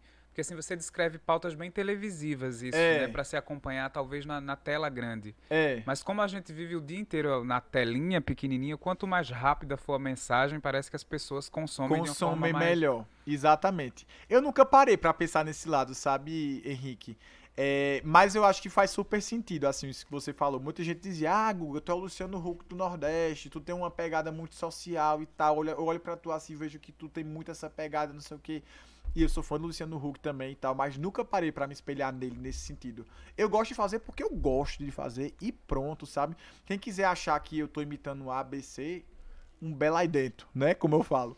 Mas assim, é, meu amigo, porque misericórdia. Quando você começa a trabalhar com internet, é um povo numa charopada no pé do vidro da pessoa que Deus me livre. Mas enfim.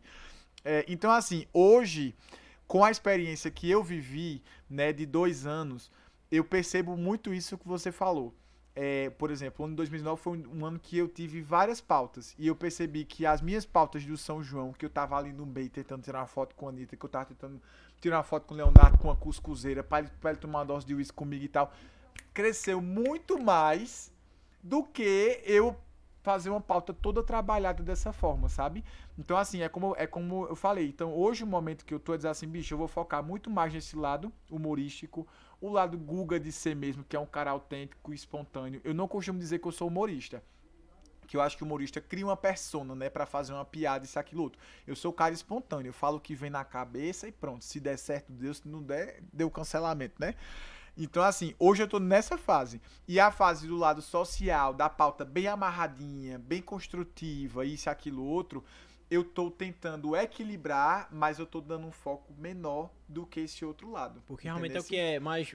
Que até um neologismo mais vendável, digamos É, assim. exato. E assim, tem muita gente. Teve uma seguidora minha que falou assim: Guga, eu adoro as pautas que você cria sociais. Eu choro, eu me emociono e tal. Mas eu tenho depressão. E às vezes, quando eu me emociono muito, eu começo a me sentir um- uma angústia muito forte. Então eu prefiro muito mais tuas resenhas com Mirella, tu fazendo coisa, isso aquilo outro. E eu disse, poxa, acho que de repente, talvez, o meu público seja um público que, que queira me assistir pra me pra se distrair.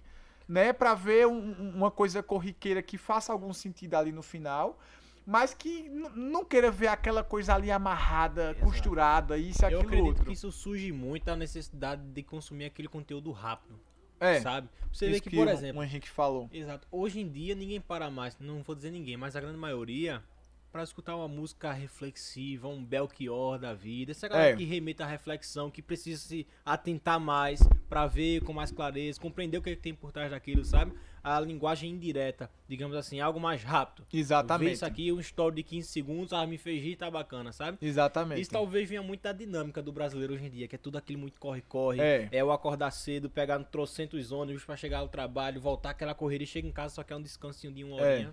e fazer esse E, e por, por muitos, por muitos, mu- muitos meses e anos assim, eu sempre assim pensei, assim, poxa, bicho, eu não queria ser uma pessoa, digamos assim, que fútil na internet. Que chega, é, abre aqui o celular assim, oi gente, bom dia, vou aqui cortar meu cabelo e tal. Depois eu pego e paro. Gente, eu parei aqui no barzinho, vou tomar aqui uma cervejinha com vocês. Parei. Gente, olha que massa isso daqui, ó. Esse sofá todo diferente, não sei o que e tal. Eu muitas vezes eu parei, pô, bicho, será, se- será que é isso que eu quero pra minha vida? Porque eu sempre tive um propósito muito claro. Eu queria que as minhas atividades façam um sentido positivo na vida das pessoas. Eu isso sempre foi muito claro pra mim, sabe? Que o meu dia a dia, as minhas coisas façam isso. Aí teve um de uma vez que uma comadre e uma seguidora, é comadre e seguidora, né, que é amiga também, me parou no meio de baixo e disse assim, bicho, eu tô muito abusada de tu, vice. Porque, primeiro, tu some e desaparece.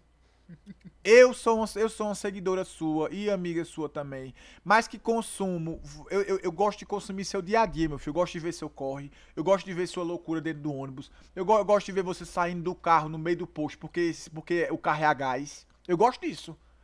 E aí eu parei para pensar, meu Deus do céu, eu acho que talvez o seguidor ele goste dessa constância. E isso não, isso não necessariamente é uma futilidade.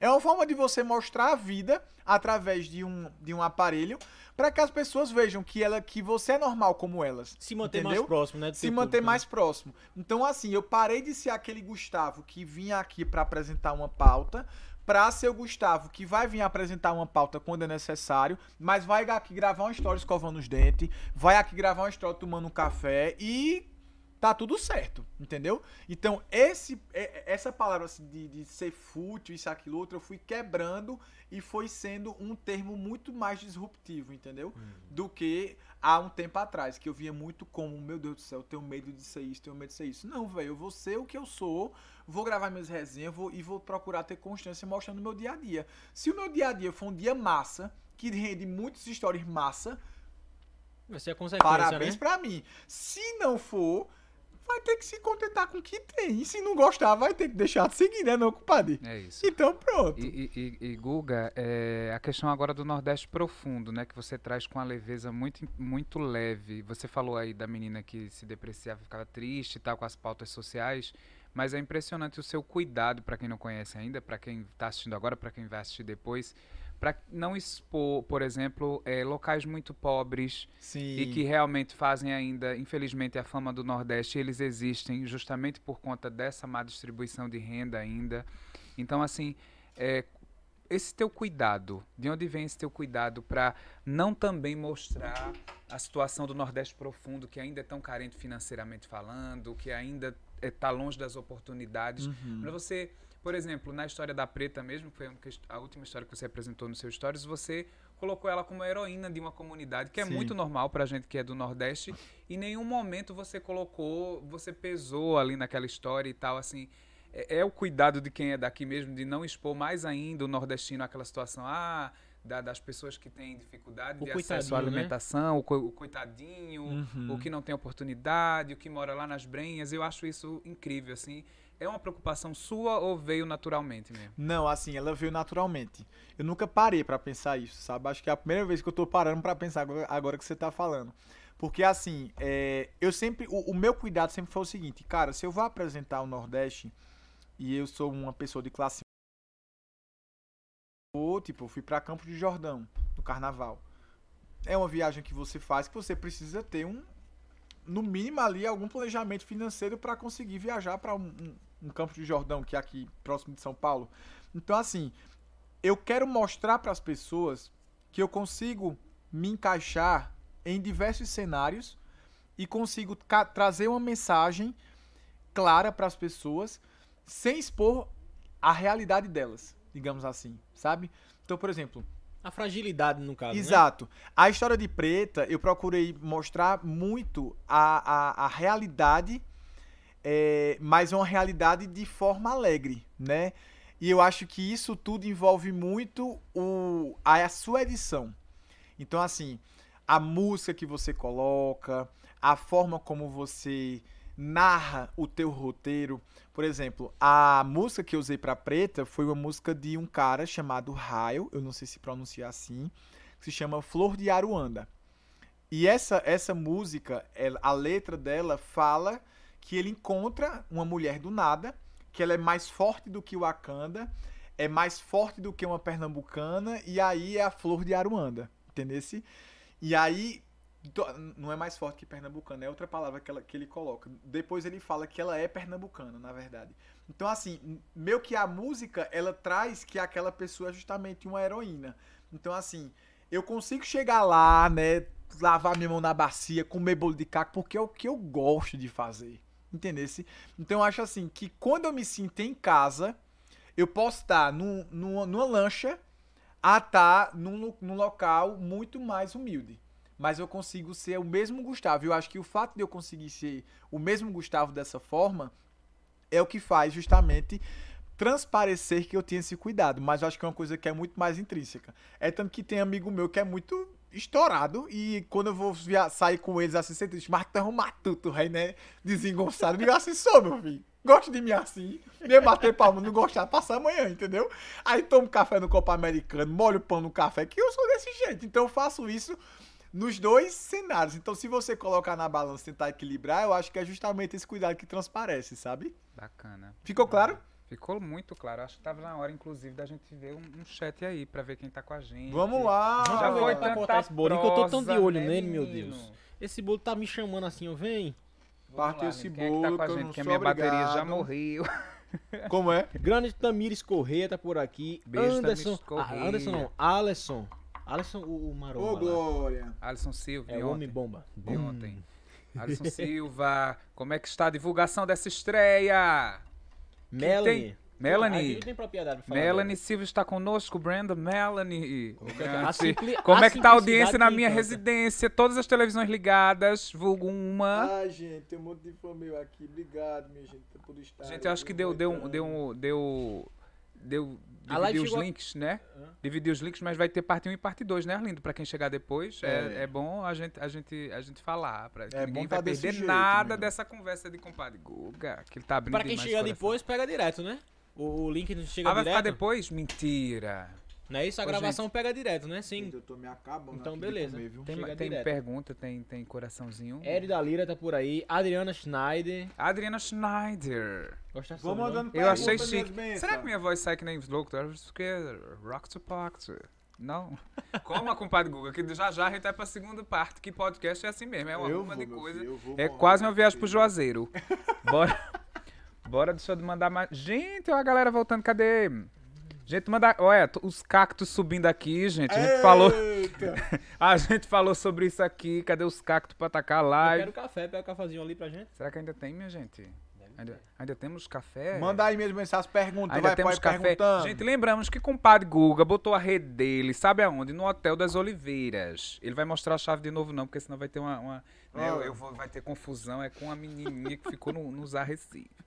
Tem mais. Além daqui. Ó. água, benção? E essas comidas aqui que a gente tá fazendo inveja pra vocês que Uma não lapada jantaram d'água. ainda, vem da onde? Da Deli Pan, que acabou de chegar no mercado, né, Arlindo? Faz aí o, o, o, o merchan da Deli Pan. A Delipan foi inaugurada dia. Não, 13, 12, 11. Ah, Na véspera do feriado, na segunda-feira. Eita, não vai ter mais. Eu acho que tá ali. A, a- Chegou a- junto do compadre. Tengulengo, praticamente. No café. Obrigado, Então, meu o patrão. Barnato no café. Pode me dar água. Eita, negócio. Valeu, bom, grande. menino. É demais, Júnior. E, e Nordeste é isso mesmo. É esse moído. É esse come lá, come de cá. Gente, é, Simone é, Xavier tá achando o papo muito bom. Melanie tá botando lascatitas, piadas internas. Eita. É, é muito. gente do céu. Vocês são uma grande polêmica. Ô, sim. Glória! Gente, ó, é sério, tem, tem, tem seguidor que é tão raiz, sabe, que eu fico. Eu costumo dizer assim, minha gente, olha. Vocês chegaram quando tudo isso aqui era mato, meu amigo. Sim- Simone Xavier, se for o que eu tô pensando, é a comadre de Caruaru, que bota o forró pra andar, meu amigo. Ela tá de botica nos áudios. Eu, eu faço um quadro quinta-feira, que é o, é o- é TDP que acontece. Inclusive, vai tá rolando em breve aí o forró, meu amigo. Então, assim, ó, Amanhã tá tem? todo mundo de botica. Amanhã, Amanhã tem, tem. Que ninguém é obrigado, né, meu amigo? Exatamente. Olha, mas ela montou uma coisa bem bonitinha, a simplicidade que encanta. Olha, Oh. quando eu ganho de biscoitinhos. Conta como tu conhece esse compadre Guga. A, toda a historicidade dele. Como eu conheci ele. Isso.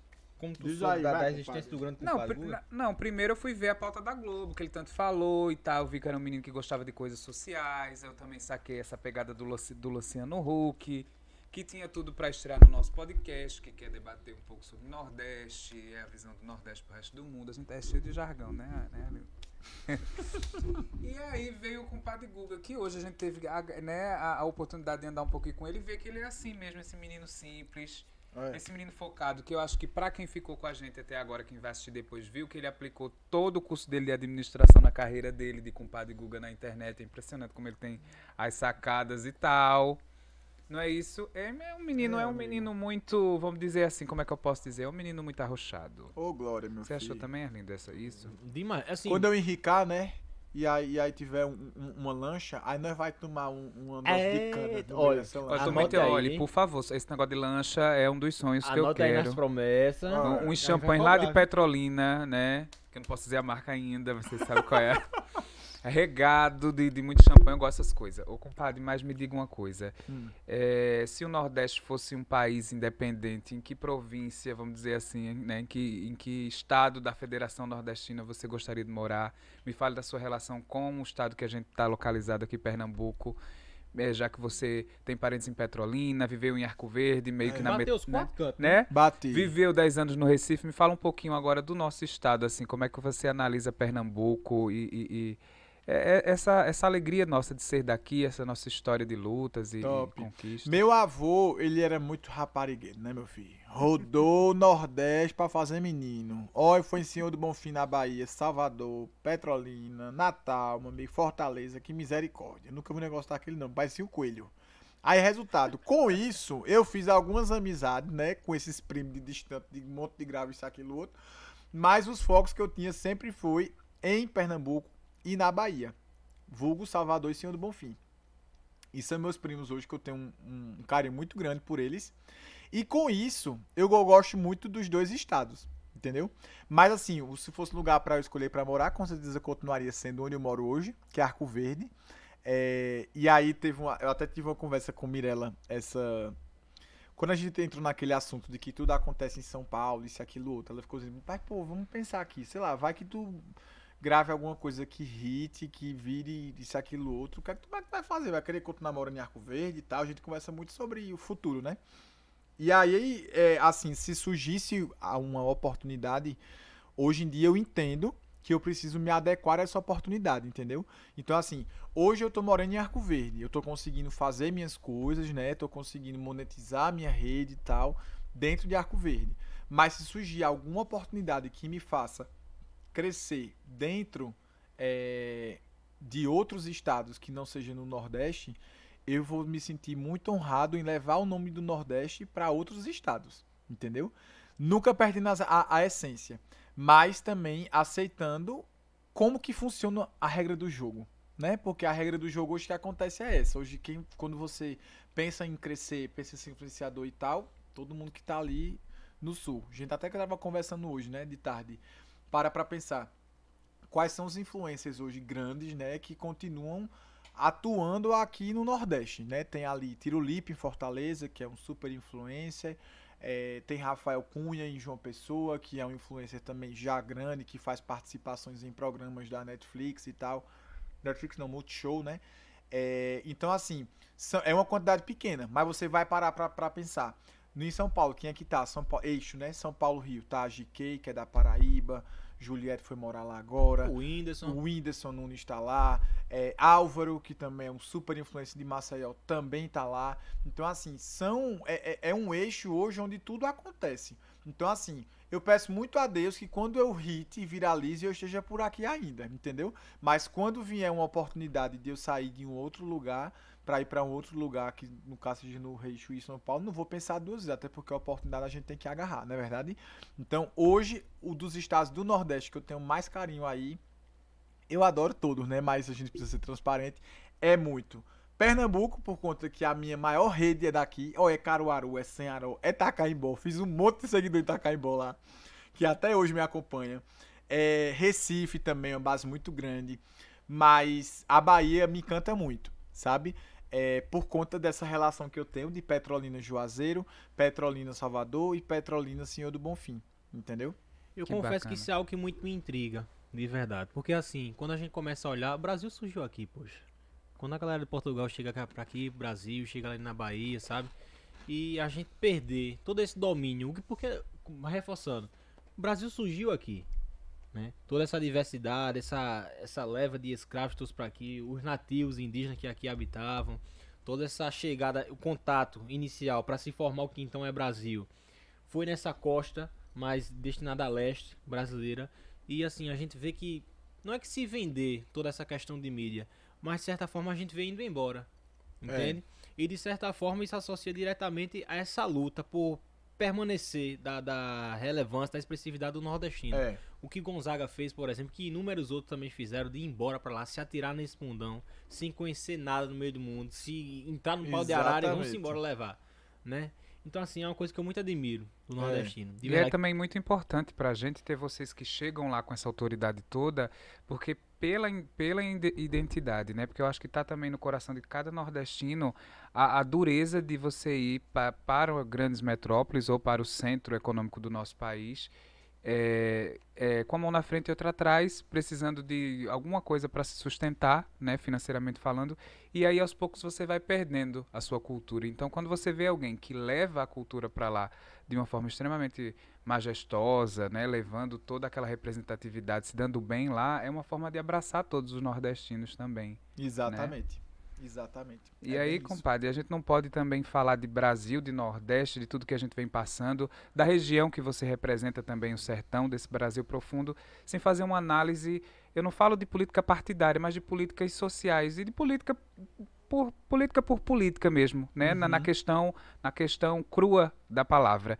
Você que vê muitas realidades que às vezes o, um, um incentivo, uma ajuda poderia mudar aquilo ali. Como é que é a sua visão hoje do que a gente tem vivido na economia, no, nos destinos de, das contas públicas, assim, como uhum. é que o uhum. compadre analisa todo esse momento e como é que ele vê realmente esse Brasil com esse recorte aí do Nordeste que a gente sofre mais quando tudo está meio desorganizado, né? É, exato.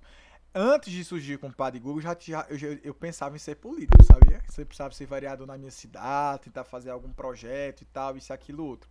Depois que eu fui me identificando com a parte de rede social, isso foi ficando um pouco mais de lado. É, e assim, diante das minhas pautas, eu conheci várias realidades, né?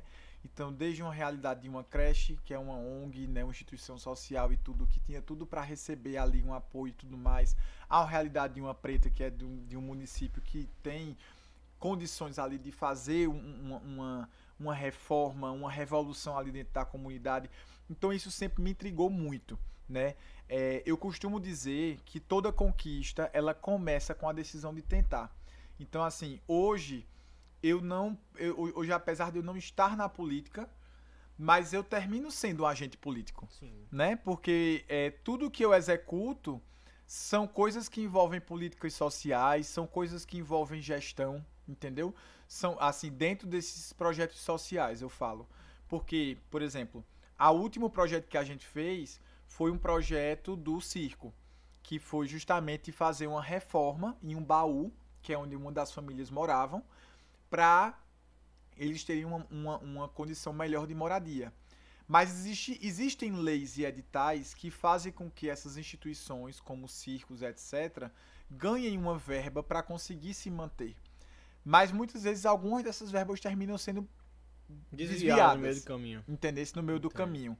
E aí isso me frustra muito, porque eu assim, pô, bicho, é para funcionar de uma forma tão certa as coisas, mas que ao mesmo tempo você começa a parar para pensar assim, caramba, bicho, é, se eu não fazer, eu vou ter que esperar acontecer de fulano de tal, isso, aquilo, outro. Então, já que eu tenho essa força do lado de cá, como influenciador, é, como empreendedor social, né, que tá trazendo essa pegada, por que não eu começar a colocar isso na prática?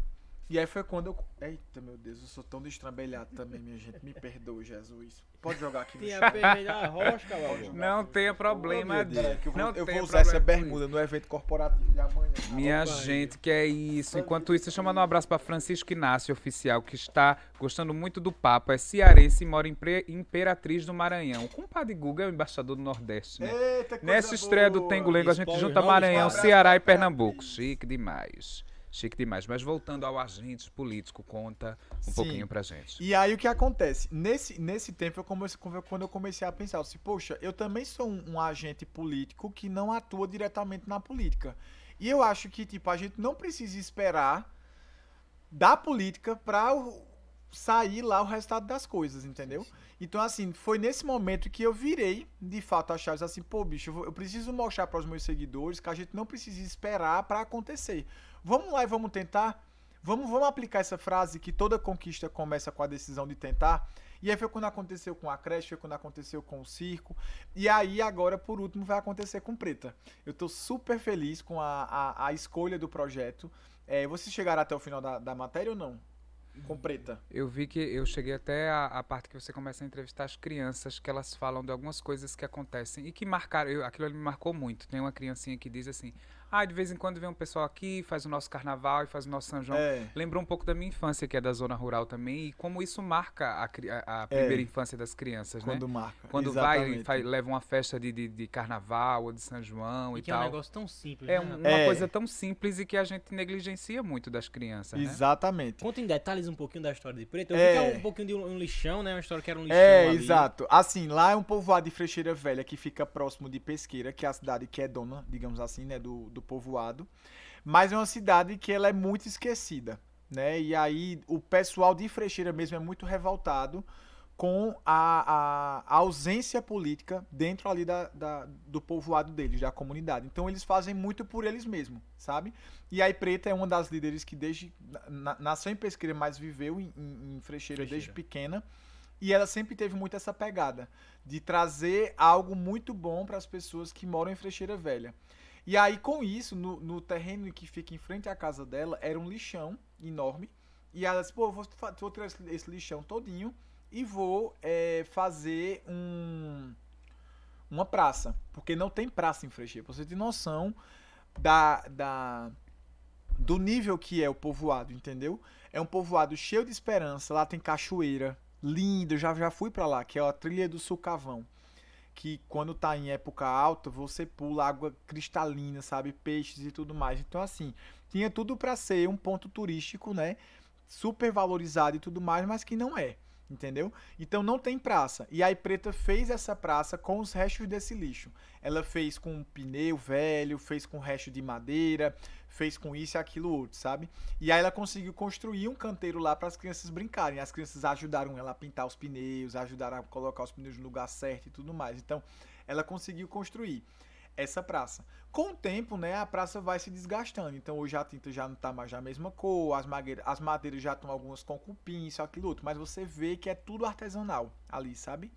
E aí ela descobriu que o terreno que é onde é o lixo, ele tá para ser vendido. O proprietário é um cara de pesqueira que quer vender o terreno, entendeu? Então qual é o meu, o meu intuito?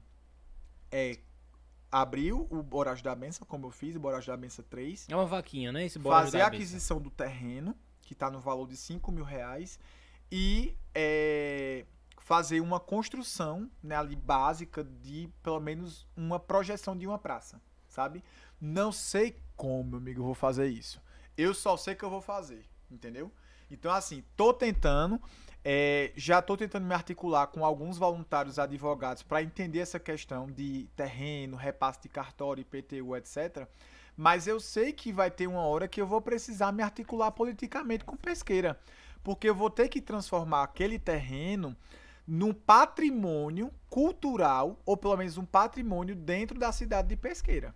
Entendeu? E aí, para isso, eu preciso o quê? Eu preciso ir na Câmara, eu preciso falar com o prefeito interino, para entender um pouco esse contexto, para transformar aquele terreno que vai ser comprado em uma doação para a prefeitura, para que lá na frente não aconteça a questão de repasse, né? Com herança e tudo mais, e se torne um patrimônio realmente do povoado. E aí, com isso, a gente fazer toda a reforma da praça.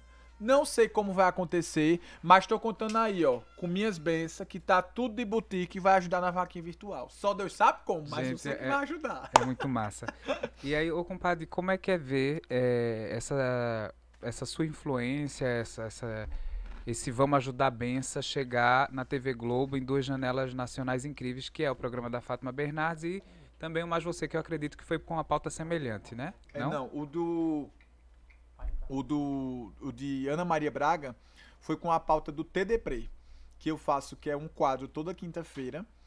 E aí, esse quadro é para mostrar situações nostálgicas dos anos ali 90 e 2000. Aí tem uns que são músicas, outros são época de material escolar, outros são coreografia de antigamente, isso e aquilo outro. Então a galera se estoura de rir e mata de saudade também. Comerciais, isso e aquilo outro. Aí teve um que eu fiz que foi os projetos de cozinha de antigamente. Aí eu peguei aquelas capas de filtro, peguei aqueles pratos Duralex marrom, bem antigo. Meu Deus. Filtro de barro, aquelas capas de crochê para colocar em batedeira, fogão, um negócio de botar em fósforo. Eu sei que meu amigo deu, deu uma, uma estourada de compartilhamentos. E aí eu acho que alguém que me acompanha, que já era de Fátima, encaminhou para uma das repórteres do Mais Você. E aí ela fez uma matéria sobre cozinhas é, sobre a cozinha brasileira. Aí pegou o. Só que não foi falando sobre o meu programa, né? Ela usou a ideia, né? E materializou para um quadro, que era o quadro, o nome era As Cozinhas Brasileiras. E aí ela mostrou o que cada cozinha de cada região tinha em comum. Aí a minha cozinha, que era no caso a cozinha da minha avó, que é Vozefa, foi representando a cozinha do Nordeste. Aí teve uma cozinha do Centro-Oeste, uma cozinha do Norte, e aquilo outro. E aí no final fazer um panorama de o que é que tem de utensílios em comum. Aí teve em comum o prato da Duralex, teve em comum o feijão no pote de sorvete, teve em comum é, a capa do bujão de gás, entendeu? Essas coisas. Então foi meio que, que a, a pauta foi justamente nesse sentido. E foi na época da pandemia, né? Então eu fiz de forma virtual. Em Fátima, foi como eu falei no começo, quem escreveu a pauta foi justamente um amigo meu que se emocionou muito com o vídeo assim, bicho, isso precisa ir para uma rede nacional. Eu não consegui contribuir financeiramente no projeto, mas eu vou escrever. Aí ligou, colocou no Google lá, TV Globo, encontro com Fátima Bernardes. Achou o número e ligou na época. Hoje em dia é tudo formulário, mas na época era telefone.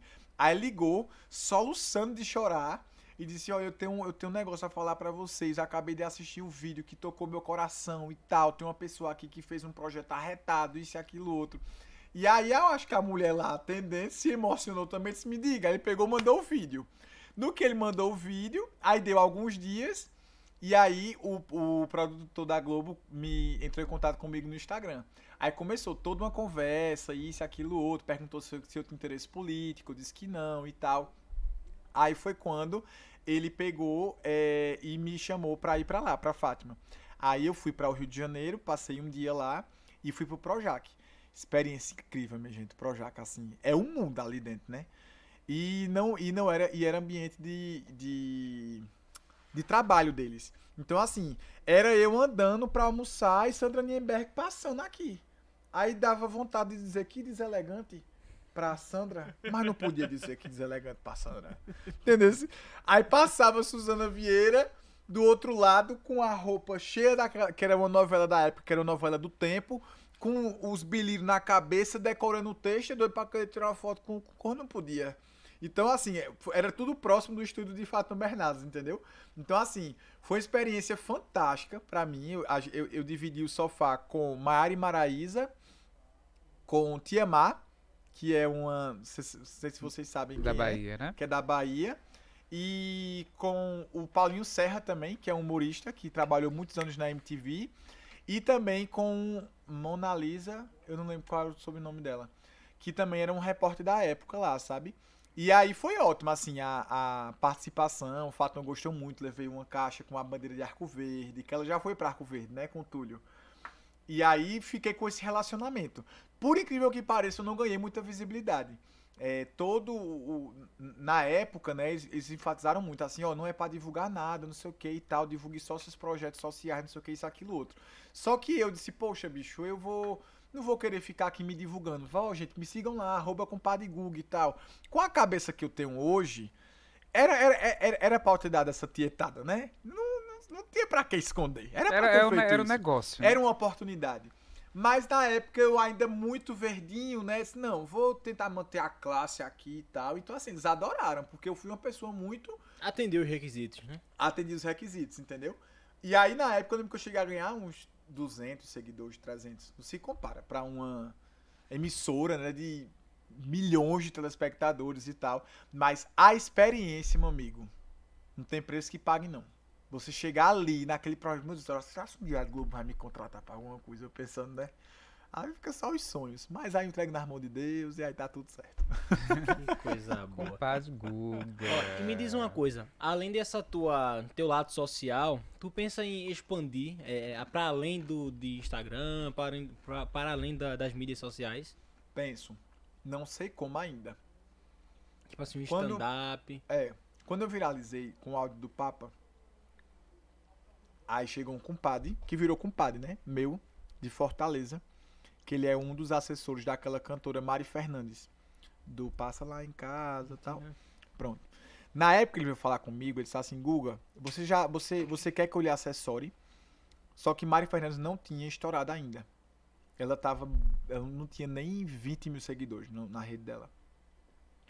E aí ele disse, ó, você quer, você quer é, que eu lhe assessore e tal, a gente pode tentar ver uma forma, isso, aquilo, outro. Eu disse, não, beleza, né? O que é um peito pra quem já tá cagado? Vou, vamos organizar, conversei com ele duas vezes por telefone e tal.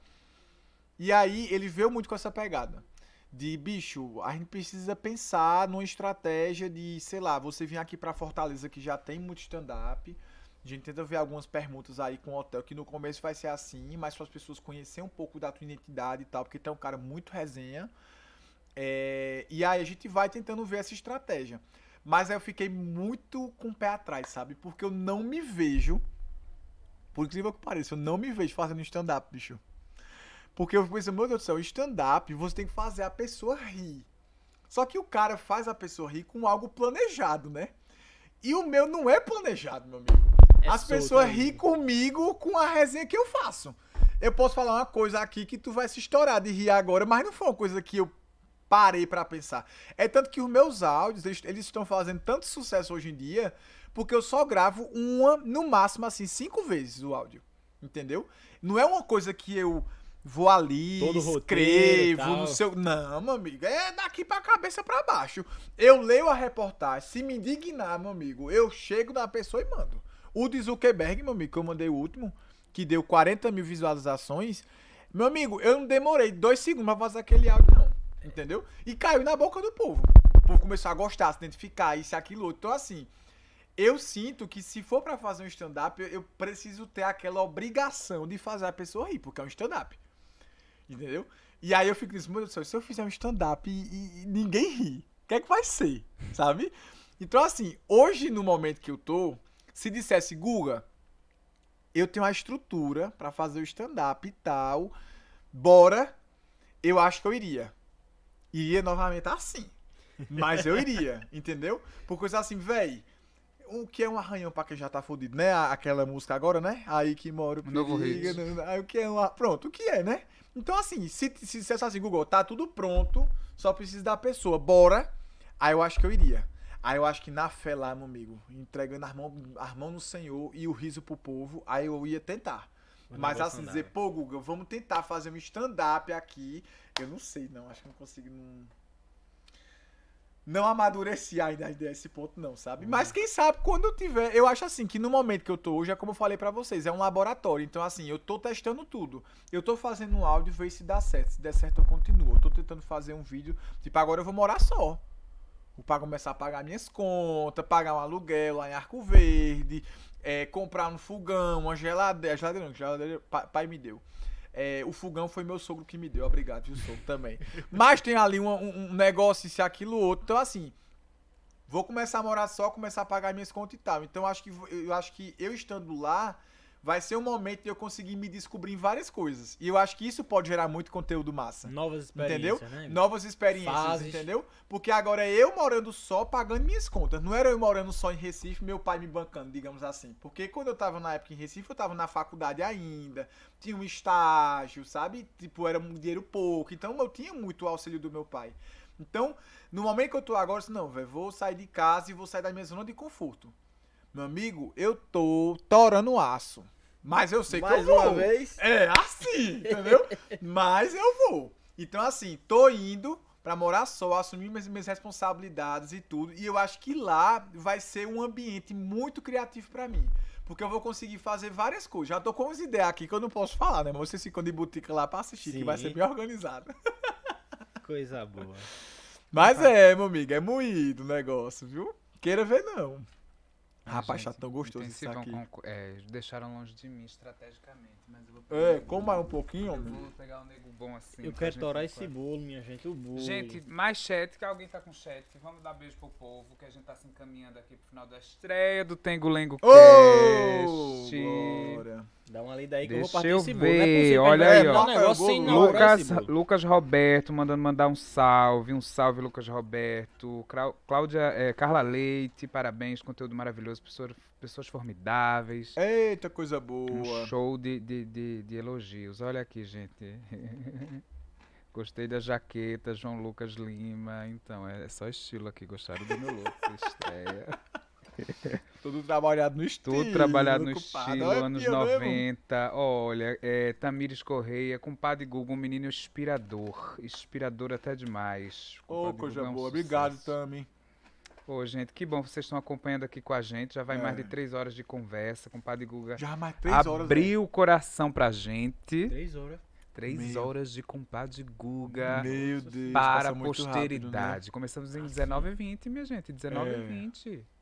20. Foi compadre Guga por compadre Guga. É Agora, uma, uma sessão terapia. Vamos lá, meu Vamos filho. falar com esse compadre Guga que começou tão popular na escola, que depois virou mestre de turma no, no, no colégio e foi fazer administração querendo fazer o mundo girar de uma forma mais normal do que a gente É. vê agora, querendo ser o novo Bill Gates.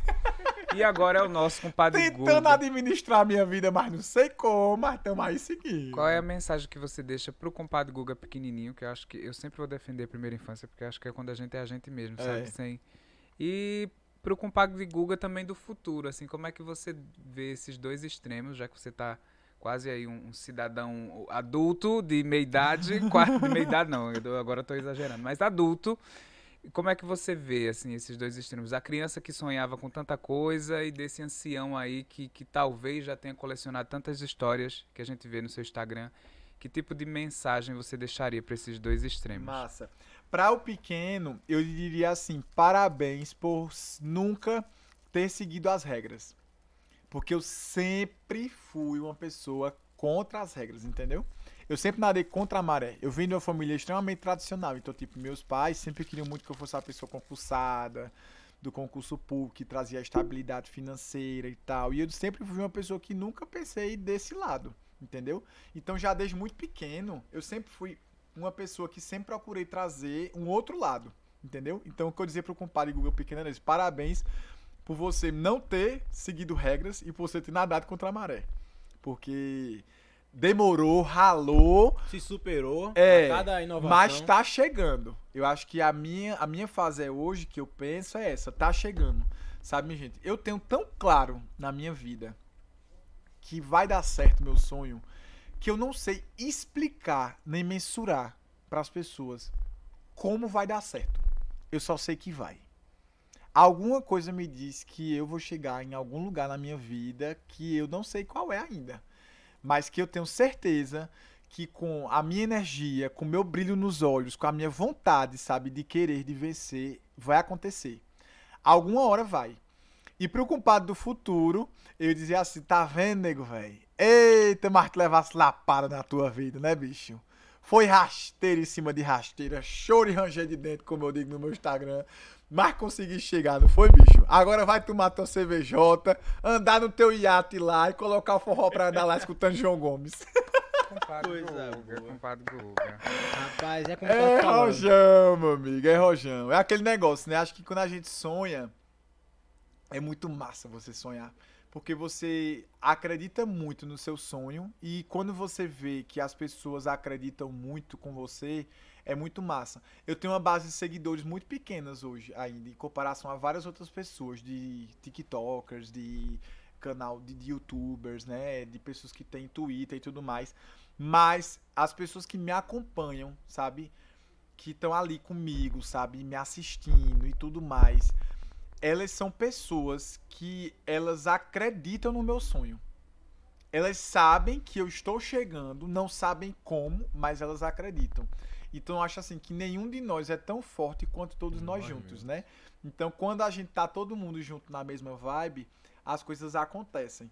Então é tanto que eu sempre deixo muito esse canal aberto no meu Instagram. Por dia eu recebo centenas de mensagens, mas eu faço questão de me esforçar para tentar responder sempre um por um ali, porque é com uma mensagem que você cativa aquela pessoa, que você envolve ela junto com você, sabe? E a partir do momento em que eu resolvi sair do ambiente do, do, do, do- trabalho corporativo, que eu conhecia pessoas, Foram elas que chegaram pra tu e exatamente. up, né? E aí eu passei, eu, eu, eu deixei de conhecer pessoas pessoalmente para conhecer pessoas virtualmente. Hoje eu tenho pessoas que são seguidores meus de São Paulo, Rio, Japão, que estão ali me acompanhando, me assistindo, que torcem, sabe? Que dizem assim, Guga, é isso, Google, acho que tu errou nisso, Google, acho que tu tem, que- tu tem, que- tem que fazer dessa forma e tal. Então, vão me dando insights. Então, essas pessoas que chegaram assim, quando tudo era mato, eu vou ter eternamente uma dívida de gratidão. Então, acho assim, que hoje você ser, você ser influenciado não é, só, não é somente você postar, mas é você também envolver a pessoa no que você tá falando. É tanto que, às vezes, quando sempre tá mais 99 solicitações no meu. Aí eu fiquei até feliz que recentemente eu consegui diminuir para mais 80, mais 70, e depois sobe de novo e tal. E aí quando eu vou respondendo esse pessoal, lá, lá, lá embaixo, aí eles dizem, não acredito que você me respondeu, eu sou muito seu fã e tal. Agora que eu vou assistir seu trabalho mesmo, porque você é uma pessoa que responde. Então eu acho assim que quanto mais eu tentar mostrar essa realidade para as pessoas de que sim, eu sou influenciador, mas eu sou influenciador acessível, melhor. O meu medo é de caso eu estoure e eu me torne uma pessoa muito famosa, isso se perca. Porque eu acho que a tendência, à medida que você vai crescendo e se tornando mais conhecido, você vai Foge se do tornando controle, menos essa acessível, questão do- porque vai fugindo do seu controle. Aham. Isso é o que mais Te intriga. me intriga, me deixa mal, sabe? Porque eu tenho uma relação com meus seguidores aqui que é muito clara de que eu gosto deles, eles gostam de mim, bicho. Entendesse? E não é só aqui a, a- galera que tá aqui, é a galera que tá aqui, é a galera que tá comigo no direct, a galera que contribui na vaquinha. Eles sabem que eu tô com eles e, e- e eu sei que eles estão comigo, sabe? Então, assim, tentar mostrar isso e tentar estar acessível pra isso é muito massa. E aí eu já entreguei nas mãos de Deus. Meu Deus, se for da tua vontade pra eu crescer, estourar, virar famoso, PF verificado, isso, aquilo, outro, que seja feita a tua vontade, que eu nunca perca a minha essência, mas que essas pessoas que estão comigo desde o começo, que elas entendam também, sabe? É, mas assim, se você parar pra me perguntar hoje, me pedir uma lista das pessoas, Google, me lista aí 10 pessoas que estão contigo. Eu sei as 10 pessoas que estão comigo e me apoiam pra tudo. Seja uma vaquinha, seja um projeto social, seja uma publicidade, seja, sabe, tudo isso. Então é muito mágico você saber que a, a rede social ela consegue transformar vidas e consegue fazer com que você se torne ali uma pessoa que gere algum impacto na vida das pessoas. Então foi nesse momento que eu disse, cara, não é só o social que vai gerar impacto positivo. É o social, é um direct que eu respondo, é uma mensagem de greia que eu coloco, é um áudio que eu mando, É o riso que você é o coloca na riso que eu pessoa, né? coloco. Então tudo isso vai fazer com que as pessoas entendam que o forró é organizado, É. entendeu? Que por trás de- dessa ideia da, da brincadeira, da, da zona, digamos assim, tem um, um Guga que inspira, né? É. Que motiva, que É, talvez. que gosta de um forrozinho também. que tira talvez a dor de alguém que tá passando por um tratamento, como É, você bem pontuou, sabe? Eu acho que exatamente. assim, não tem preço. Não você tem preço que receber pague. um. não tem preço que pague assim, sabe? Eu passei 15 dias ausentes é, e assim, eu recebi muita mensagem, sabe? De pessoas assim, Guga, velho, tu tá fazendo uma falta que tu não tem ideia. Então, assim, acho que e ver isso não tem preço que pague, sabe? Eu acho que por muito tempo eu tava querendo que o retorno financeiro viesse logo, até porque eu preciso me sustentar, né? Todo mundo precisa. E não tá errado eu não fazer isso. Mas depois eu entendi que vai chegando com o tempo. Então, assim, se hoje me permitiu ter essa condição de eu ter o meu cantinho, produzir as minhas coisas e tal, e aos poucos ir se desenvolvendo mais, isso vai acontecer de forma natural, sabe? Então, assim, o que eu quero agora, eu falo muito, assim, muito para grandes empresas que eu tô negociando. Pode até me pagar pouco, sabe? Ou até não quiser me pagar, fazer uma permuta, e mas eu quero uma oportunidade para que vocês entendam que sim, eu sou uma pessoa criativa, que sim, eu saio do trabalho com um propósito e sim, que a minha vontade é de fazer acontecer. E é fazer acontecer pra mim, pra você que tá me assistindo, que gosta do meu conteúdo, pra você marca que me contratou pra isso, pra que a gente consiga entrar numa sinergia, porque é um triângulo amoroso, né? Eu preciso dos meus seguidores que vão estar comigo ali me engajando, gostando do meu conteúdo, me dando feedback, dando dicas e tudo mais. E eu preciso deles também pra quando eu for com as marcas, quando eu tiver um contato com a marca e fazer uma publi, isso, aquilo, outro. Então, e, ou isso aqui caminha bem, para que você consiga realmente viver da internet, ou o negócio não anda. Então, assim, eu esperei dois anos e meio para falar isso agora. Se eu chegasse no podcast há um ano atrás, eu tava somente no sonho. E agora eu sei que esse sonho está se realizando. Tá na realidade. É. Coisa boa. É, é demais. Então tem o Lento nosso espaço pra expor É muitos sentimentos, muitos é, sentimentos. É, me emociona, é... assim, porque é tanta coisa que a gente passa, sabe, por trás das câmeras, minha gente. Porque você tenta mostrar o máximo, mas ali não é 100%, sabe? Então, assim, por muitas vezes eu fiquei, meu Deus do céu, velho, até quando isso, sabe? Tendo esse desgaste, isso, aquilo, outro. Mas, pô, você para pra pensar, caramba, tá acontecendo, sabe? Uhum. Algum sinal Deus tá dando que, velho tu tá indo no caminho certo, tu só tá indo na fase de, de se descobrir ali onde, mas tá dando certo. Então vai seguindo teu melhor aí, que eu vou seguindo com o meu de cada e te abençoar. Então a minha relação com Deus tá assim, entendeu? Mas é forró, meu amigo, é muito. Coisa boa. Eu acho que assim foi uma mensagem muito boa essa de estreia do Tengo da resiliência, né? Até porque a gente também está sendo muito resiliente, trazendo uma proposta como essa para o interior do Nordeste, né? Então, assim, pra gente também chegar nesse primeiro episódio, trazer o compadre Guga com essa representatividade Que é tão sonhador toda, quanto, né? né? Vocês. Foi uma luta, né? É, é né e vai continuar sendo muita luta. É, e eu acho que essa mensagem que você trouxe com a sua história, né? Que a gente descobriu hoje aqui, combina muito com essa estreia, assim, né? Muito, foi muito bom esse match que aconteceu aqui. Foi um casamento e bem legal. Foi um casamento muito interessante, né, né, Arlindo, para esse primeiro episódio. Exato, mas assim, eu acredito que esse é o bom da vida, né? A gente chegar quando a gente estiver bem velhinho, gagá, ter história para contar. É. A gente olhar pra trás e dizer, poxa, bicho, valeu a pena. Tudo, os perrengues, as noites de sono chorada, os estresses passados, que foi um bocado. É. Mas assim, toda a caminhada, quando a gente olhar para trás assim e dizer, poxa, valeu demais. É, a e gente... se não der certo, como eu já, como eu já coloquei para mim assim, sabe? Meu Deus do céu, se beleza, eu tô com 14 mil seguidores e tal, mas se der alguma coisa e parar, tudo, o pessoal não quiser mais internet, não pode acontecer? Sim. Pode. Se por algum acaso as pessoas se enjoarem de mim, não quiserem mais me assistir, não pode acontecer? Sim. Pode. Mas pelo menos eu vou dormir no travesseiro e vou dizer assim, meu Deus, eu tentei até onde eu pude. Fiz entendeu? o meu melhor. Eu fiz o meu melhor. Então, se eu tô até agora aqui tentando, é porque eu continuo sonhando. No dia que esse sonho parar de fazer sentido, eu vou ter a maior transparência do mundo. Chega dizer assim, minha gente, olha, vocês estão aqui, me assistindo, tudo mais. Mas para mim hoje não faz mais sentido isso. Mas enquanto fizer, meu amigo, eu posso levar grito, eu posso levar esporro, eu posso ser humilhado pelas pessoas, que eu já fui, mas não digo. Mas eu vou chegar pra cima e dizer, eu tô aqui por vocês. Sacode, Meu Deus do céu! É muita cima. emoção. Ai, é Padre muito... Guga, como é que eu faço pra ser presidente do fã clube agora? Eu virei fã. Assim. a gente poderia ter o dia do Tengo Lengo com o compadre Guga, né? É, a gente escolher um dia da semana. próximos, Certamente, gosto. É. Compadre Guga. É, eu acho que tá na hora da gente fazer um conteúdo especial aqui. Eu acho que a audiência que ficou com a gente até agora merecia Merece. isso. Eu sou, eu sou um pouco egocêntrico. o compadre Guga, depois dessa história todinha, não sei nem se, se a linha bateria aí pra ele registrar em outra tela, além das tá. câmeras. Qual seria, assim, uma, uma uma poesia bem sertaneja, ah. bem bonita, que misturasse oh, Nordeste, yeah. Tengulengo. Lançou desafio. Compadre Guga, compadre Guga, Limoeiro, Passira, Agreste Setentrional, Nordeste, tudo mais. Deixa eu lhe dizer, eu montei uma prosa aqui. Foi nada. Ah, que, que foi na volta do licor, viu? Eu tô... Da... De... Da dose do o licor, licor pacirense pra, pra é inspirador. O licor pacirense é inspirador. Quer saber como é esse licor? Tem que vir aqui pro Moído Tengulengo Cast, né? Foi o compadre já vai levar pras bandas de... de o compadre já está exportando para as bandas do sertão. Foi moído, meu amigo. Deixa eu te contar aqui. Pera, deixa eu abrir. Minha gente, a gente tá demais, Henrique.